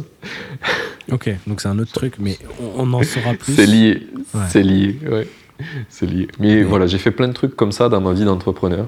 Euh, c'est de l'entrepreneuriat, même si c'est une bêtise. Mhm. Il y a plein de trucs comme ça. Micode a sorti une vidéo justement sur un des premiers produits qu'il a, projets qu'il a fait d'entrepreneuriat où il a fait un truc illégal, une app euh, sûrement. Je pense que d'après la, la, la, la preview, c'est euh, une app pour télécharger des films illégalement. Tu vois. Et voilà, c'est pas grave. Ça arrive de faire des trucs pourris dans son chemin d'entrepreneur. Ça fait partie Essayez du de pas le faire. mais- c'est ça. Mais des fois, euh, voilà, tu veux résoudre tes propres problèmes et du coup, tu trouves des solutions euh, qui sont assez ouf. Et donc, du coup, j'ai rendu gratuit pour tout le monde euh, la machine à bouffe. Jusqu'à que même les directeurs, ils, commandent gratuitement parce que j'avais fait d'une une certaine manière que quand tu touchais le pavé d'une certaine façon, ça déverrouillait les produits. Mais les gens ne s'en rendaient pas compte que c'était. Euh, que, en fait, c'est parce que moi j'avais- j'étais intervenu, quoi. Donc les gens croyaient qu'on avait trouvé un bug dans la machine. Ouais. Et du coup, le mec a ragé, il a fini par se barrer et, et fermer le contrat. Et du coup, j'ai mis quelqu'un à la place dont on n'a jamais niqué la machine, qui nous donnait ce qu'on voulait des sandwichs, des soupes et euh, la carte bleue. Voilà, comme quand même quand on quand il n'y a pas de solution, il y a quand même une solution. Ouais, j'espère que le mec qui a ragé, qui a enlevé sa machine, il, il écoutera pas cet épisode parce que lui, il va m'en vouloir personnellement. Ah, Il y a de quoi te- t'en vouloir, on peut dire. bah écoute, euh, Martin, merci pour, euh, bah, pour ce moment d'échange, euh, de nous avoir partagé un peu les, les coulisses de cette aventure. Parce que même moi qui, écoute, qui écoute les épisodes, bah, du coup, ça permet d'en savoir plus sur toi, de comprendre un peu ton cheminement, euh, de comprendre un peu l'évolution du projet et de, savoir à quoi s'attendre finalement pour cette année euh, 2022. Merci beaucoup, euh, Martin, pour cet épisode. Ben, merci à toi pour m'avoir proposé de faire ça. Ça faisait super longtemps que j'avais euh, ce truc en tête et ça c'était pas, euh, ça s'était jamais fait. J'avais pensé avec plusieurs personnes, euh, ça s'était jamais fait. Et toi t'es tombé à pic au moment, tu vois, gut feeling. Tu m'as dit ça, je dis chaud, 1000%, viens on le fait, bam on enclenche et on l'a fait. euh, C'était il y a, il y a moins de un mois maintenant qu'on Ouais. s'est parlé. Mon à moi. C'était et, euh, et voilà, je suis super content. Et il me tarde de faire, euh, de faire le, le match retour euh, Ouais, chez toi. C'est ce que j'allais dire, l'épisode retour sur, sur Makerside. Euh, bah, du coup, bah, tu- on, on mettra, ou tu mettras d'ailleurs, les liens des différents projets que tu as évoqués dans la description. Euh, pour ceux qui nous Ouais. regardent euh, bah, sur YouTube, d'ailleurs, vous pouvez retrouver euh, tout ça sur le site indiemakers.fr, si je dis pas de bêtises. Et, euh, et des différents Oui, liens si on veut t'ajouter sur LinkedIn ou autre. C'est ça. Alors, le- les, les liens, c'est pas moi qui vais les mettre, c'est Michael qui fait résumé, qu'on salue euh, d'ailleurs, hein, qui est trop trop cool, et qui a lancé un projet sur euh, justement euh, aider les podcasteurs à faire euh, à gérer leur euh, podcast. Donc, il a lancé une plateforme où tu peux trouver des gens qui font du montage, euh, trouver des gens qui font euh, bah, du coup des résumés comme lui, euh, enfin tout ce qu'il y a autour du podcast. Donc voilà, j'en fais la pub parce que c'est trop cool. Il est parti d'une problématique que moi j'avais qu'on était plusieurs à avoir, mais on en avait discuté ensemble et il m'a dit j'ai envie de faire ça. Je dis mais mec fais-le, fais-le, je suis ton premier utilisateur donc du coup maintenant on passe par sa plateforme et c'est trop trop cool. Donc voilà, c'est lui qui fait toujours les résumés. qu'on va avoir euh, dans le podcast Makerside, du coup, parce que c'est un, un side project qui fait en parallèle euh, Yes. de son activité. Yes, je vais aussi le voir euh, dans le podcast. Ah bah Euh, écoute, ça, ça fera partie de nos nombreux points communs. Ouais, c'est ça. C'était son challenge. À un moment donné, il m'a dit euh, En vrai, euh, depuis que j'écoute le podcast, j'ai envie de- d'être un des invités, tu vois. Et j'étais là, ben vas-y, fais un projet et tu pourras le faire. Et, euh, et c'est cool de voir qu'il y a des gens qui se lancent et ça, ils commencent à faire des sous avec, etc. C'est c'est vraiment cool. Mais écoute, merci beaucoup, euh, Martin. euh, et puis, euh, plein de courage hein, pour cette aventure incroyable. Et puis, euh, à très vite. Salut. Et ben dans- dans une semaine, moi, pour, pour le Ouais. prochain, hein, parce que je repasse de l'autre côté de la, du micro. Ça. Merci, ciao. Ciao. C'était trop cool, Amine.